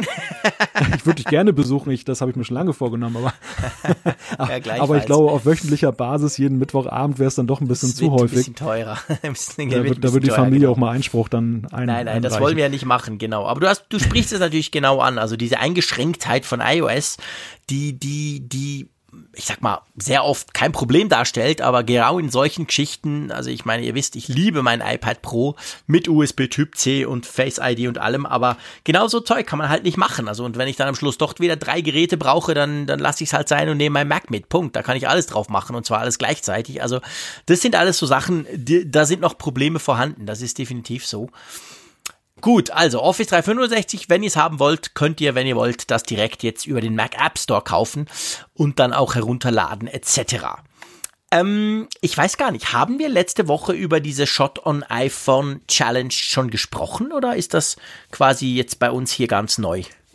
Ich glaube, wir haben nicht drüber gesprochen. Gell, wir haben, glaube ich, nicht drüber gesprochen. Dann erzähl doch du mal ganz kurz, was das eigentlich ist. Das ist eine Initiative von Apple oder ein hm. Wettbewerb eigentlich? Quatsch, was heißt Initiative? Ein Wettbewerb von Apple, den sie, glaube ich, letzte oder vorletzte Woche ausgerufen haben. Wo geht's da drum? Was kann man da machen? Ja, es geht da darum, dass, dass Apple aus Marketinggründen natürlich gerne schöne Motive zeigen möchte, die Leute mit dem iPhone aufgenommen haben, mit der iPhone-Kamera, unbearbeitet oder meinetwegen auch bearbeitet, auf jeden Fall auf Grundlage dieser Technik, das, was, das man als Showcase zeigen kann, das ist heutzutage mit dem Smartphone möglich. Das machen sie einerseits ja selbst, immer auf den Keynotes, dass sie dann eben mhm. häufig auch dann professionelle, bekannte Fotografen engagieren, die dann eben so ein paar Demoshoots machen, die dann da gezeigt werden. Und andererseits gibt es jetzt auch schon seit Jahren eben, dass sie Nutzerfotos dann hervortun. Und ja. Apple hat einmal mehr dazu aufgerufen, jetzt eben da was einzureichen. Das Pikante an der ganzen Sache, warum wir das erwähnen, also einerseits ist es eine schöne Initiative. Ich, ich persönlich gucke mir diese Bilder immer gerne an. Ich erfreue mhm. mich an den Bildern einerseits und andererseits finde ich es eben klasse, dass man eben dann auch gezeigt bekommt, was mit Smartphones möglich ist. Ich finde es nach wie vor super, dass Smartphones heute sowas können. Das muss man mal ganz klar sagen. Also das, das ist echt eine, eine super Errungenschaft dann dieser, dieser Geräte, dass man ja, immer logisch, so eine Always-On-Kamera dabei hat. Was aber die ganze Sache jetzt dann doch in ein etwas kritisches Fahrwasser lenkte, war, dass Apple eben diesen Wettbewerb ausgelobt hat, ohne den Leuten was dafür geben zu wollen. Also die Leute sollten es einschicken und für die Ehre sozusagen. Und Apple äh, räumte sich dann selber dabei gleich durch die Teilnahme ein, ein Verwertungsrecht ein für ein Jahr. Also das, das Urheberrecht bleibt beim Fotografen, aber sie wollten dann ganz gerne ein Jahr das kostenlos verwenden. Und äh, dann kann man natürlich sagen, so eine Company wie Apple, klar, die müssen ein bisschen, müssen mal auf 5 Milliarden Euro gerade verzichten, aber sie sind ja trotzdem nicht arm. Und das fanden dann doch einige Leute nicht so lustig und haben das dann halt deutlich kritisiert, haben gesagt, naja, irgendwas müsst ihr schon mal ausloben, wenn ihr jetzt die Nutzerfotos verwendet. Und da haben jetzt solche Leute wie John Gruber eingestimmt und das hat dann dazu geführt, dass eben dann Apple nachjustiert hat, dass sie jetzt gesagt haben, okay, es gibt, sie haben nicht gesagt wie viel, aber es gibt Kohle. Es gibt Kohle, genau. Plus natürlich den Ruhm, den sie einem vorher ja schon versprochen haben. Aber jetzt kann man also quasi tatsächlich auch was gewinnen daneben, dass man sagen kann, hey, das ist mein Foto, cool. Ähm, läuft, glaube ich, recht gut. Also ich lese auf Twitter diesen Hashtag ähm, Shot on iPhone, den lese ich im Moment sehr, sehr häufig, oder? Ja, also es ist auch die, die Möglichkeit zur Teilnahme, dass du diesen Hashtag verwendest. Dadurch kann Apple sehen, dass du dann das Bild einreichen möchtest. Alternativ kannst du es auch per E-Mail einreichen. Das sind die beiden Wege, um da an diesem Wettbewerb teilzunehmen. Aber es ist halt schön mit dem Hashtag, weil so kann jeder schon auch dann eben unabhängig von ja, den gekürzten Fotos genau. schon mal genau genau schon mal so gucken, was da eben so da ist. Ja, und das ist ja, du hast es vorhin angesprochen, natürlich nach wie vor ja immer wieder erstaunlich. Also, ey, ich meine, selbst ich, der keine Ahnung hat von Fotografie, aber gerade eben, wir haben ja so eine kleine Kaffee-Challenge zusammen, wo es darum geht, dass wir einander Kaffeetassen hin und her schicken auf Twitter quasi, weil wir so viel Kaffee trinken. Meine sind natürlich viel schöner als deine. Aber ähm, da wurde ich zum Beispiel auch schon gefragt bei der vorletzten, hat mir doch einer tatsächlich geschrieben, hey du, der doch immer sagt, du machst alles mit dem Smartphone, warum hast du denn das mit einer Spiegelreflex aufgenommen und mit welcher? Und ich konnte dann leise lächelnd zurückschreiben, pff, iPhone 10. Noch Fragen? Also es ist schon erstaunlich, was man heute mit diesen Dingern machen kann. Das ist definitiv so und was vor allem solche unbedarften Leute wie ich, die keine Ahnung von Fotografie haben, damit für Resultate erzielen können. Ja, das ist ein echter Segen. Ja, das ist wirklich cool. Gut, Umfrage der Woche. Bist du bereit? Wir haben ja eine relativ einfache Frage gestellt und dadurch natürlich auch ein relativ klares Resultat. Ist ja auch schön, wenn man nicht so viel Auswahl gibt habe ich mir so überlegt, als ich diese Resultate gesehen habe, dachte ich so, ey, ist noch cool. Wir machen das dann auch dieses Mal gleich wieder. Wir haben ja die Frage gestellt, besitzt du eine Powerbank für dein Smartphone oder Tablet? Und ich meine, der Malte hatte ja bis vor kurzem noch keine. Aber jetzt, boah, ha, die allermeisten haben eine, oder? Ja, Powerbanks sind ein sehr relevantes Thema für unsere Hörerinnen und Hörer. 2020 Teilnehmer zählte diese Umfrage und die überwältigende Mehrheit, zwei Drittel, mehr als zwei Drittel, 67,8 Prozent haben gesagt, ja, ich besitze mindestens eine Powerbank. Das muss man auch dazu sagen. Einige haben uns nämlich erbost geschrieben, wie, wie, wie könnt ihr da sagen, ich besitze eine, eine ja, genau, Powerbank, stimmt. Tausende. ja, das ist wahr. Und dann 29,3 haben gesagt, nee, brauche ich nicht. Und auch immerhin noch fast drei Prozent haben gesagt, nein, aber ich plane äh, quasi einen Kauf einer Powerbank. Ähm, ich meine, die Frage ist natürlich schon, heißt jetzt das, also meine Theorie kennt ihr, das iPhone hat nie genug Akku. Das reicht nie. Hm. Punkt. Also macht mal was.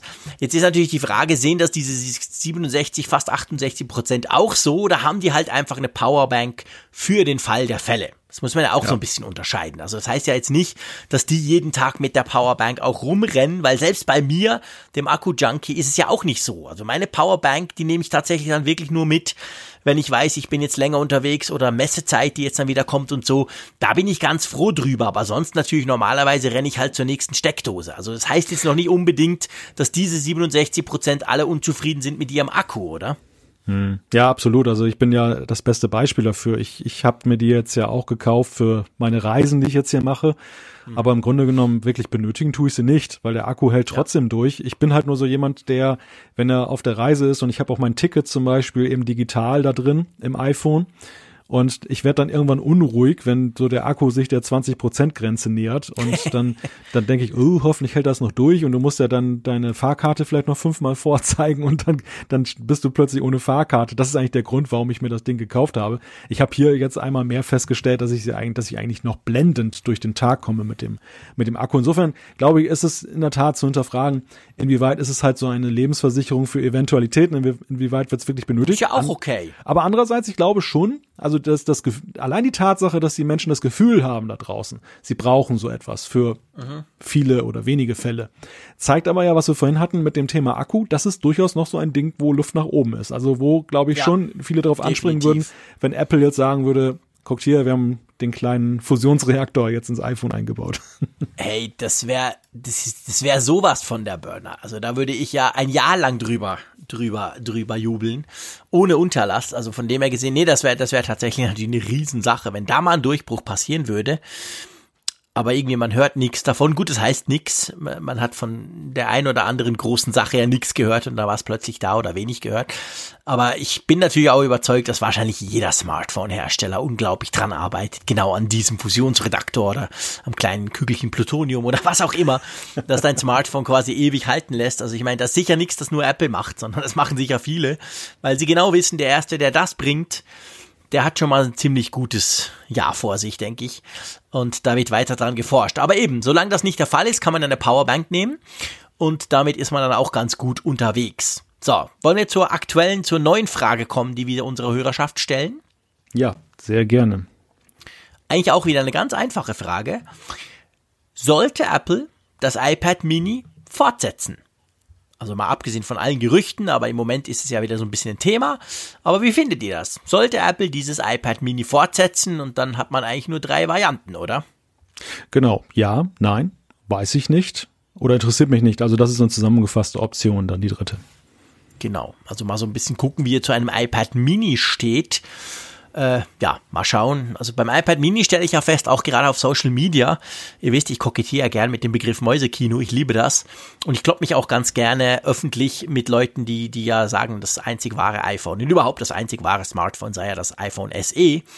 Und ähm, diese Vehemenz, womit dieses kleine Mini-Teil quasi verteidigt wird von vielen, die stelle ich persönlich beim iPad Mini nicht so fest. Also da auch wenn es, wie du ja von deiner Frau gesprochen hast, die das sehr geschätzt hat und so, aber da stelle ich weniger so im Sinn von, hey, das muss es einfach sein, das muss weitergehen, wie man das zum Teil dabei richtig ähm, überzeugten iPhone SE Leuten hat. Also beim Mini finde ich, ist das Ganze entspannter.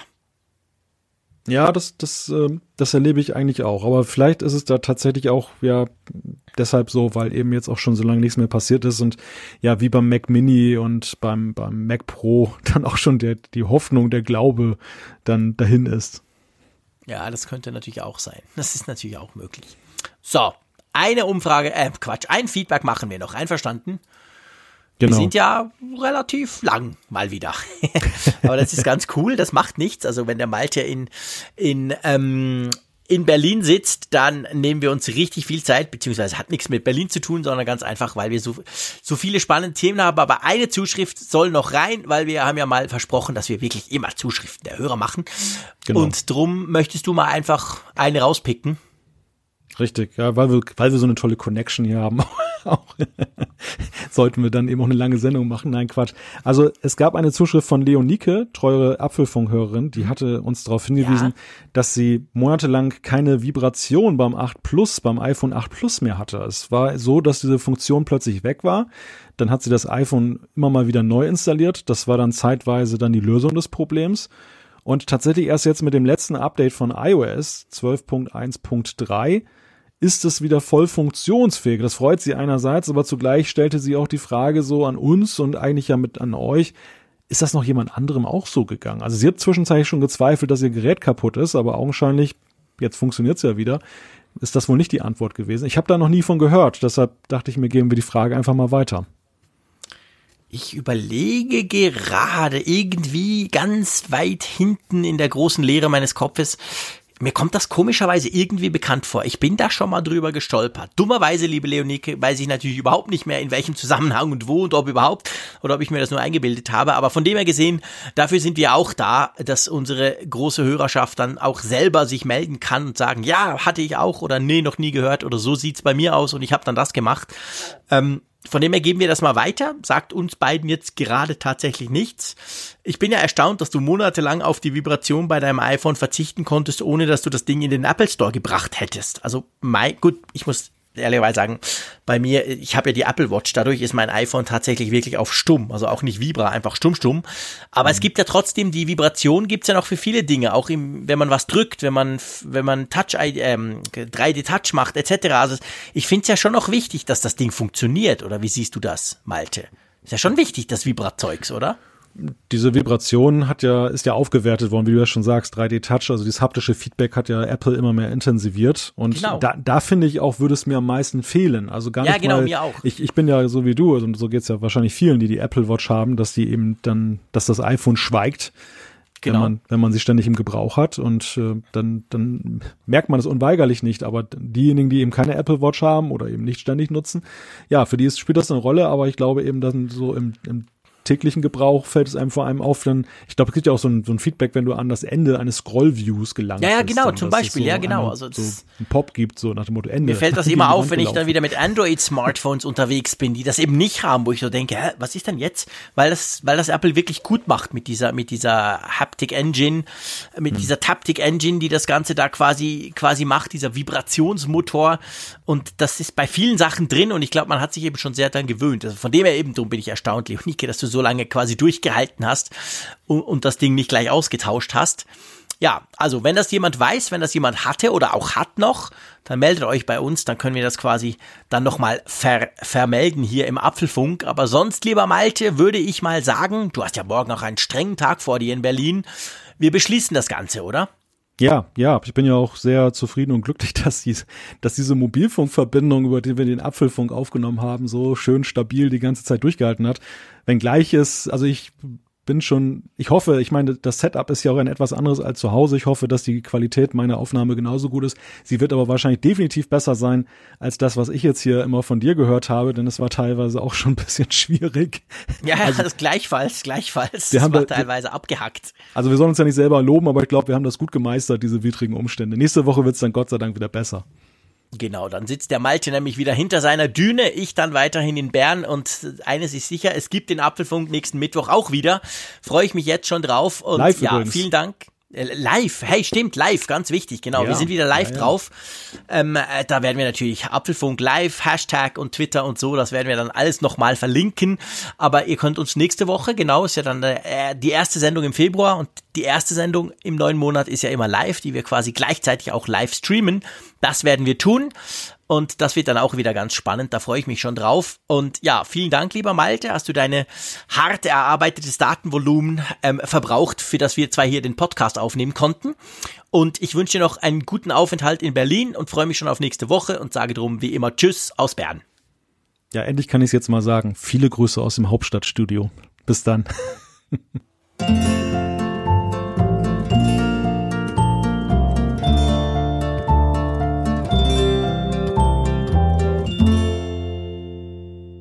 auf Empfang mit Funkgerät, der App zum Apfelfunk. Lade dir jetzt Funkgerät für iOS und Android kostenlos im App Store und bei Google Play.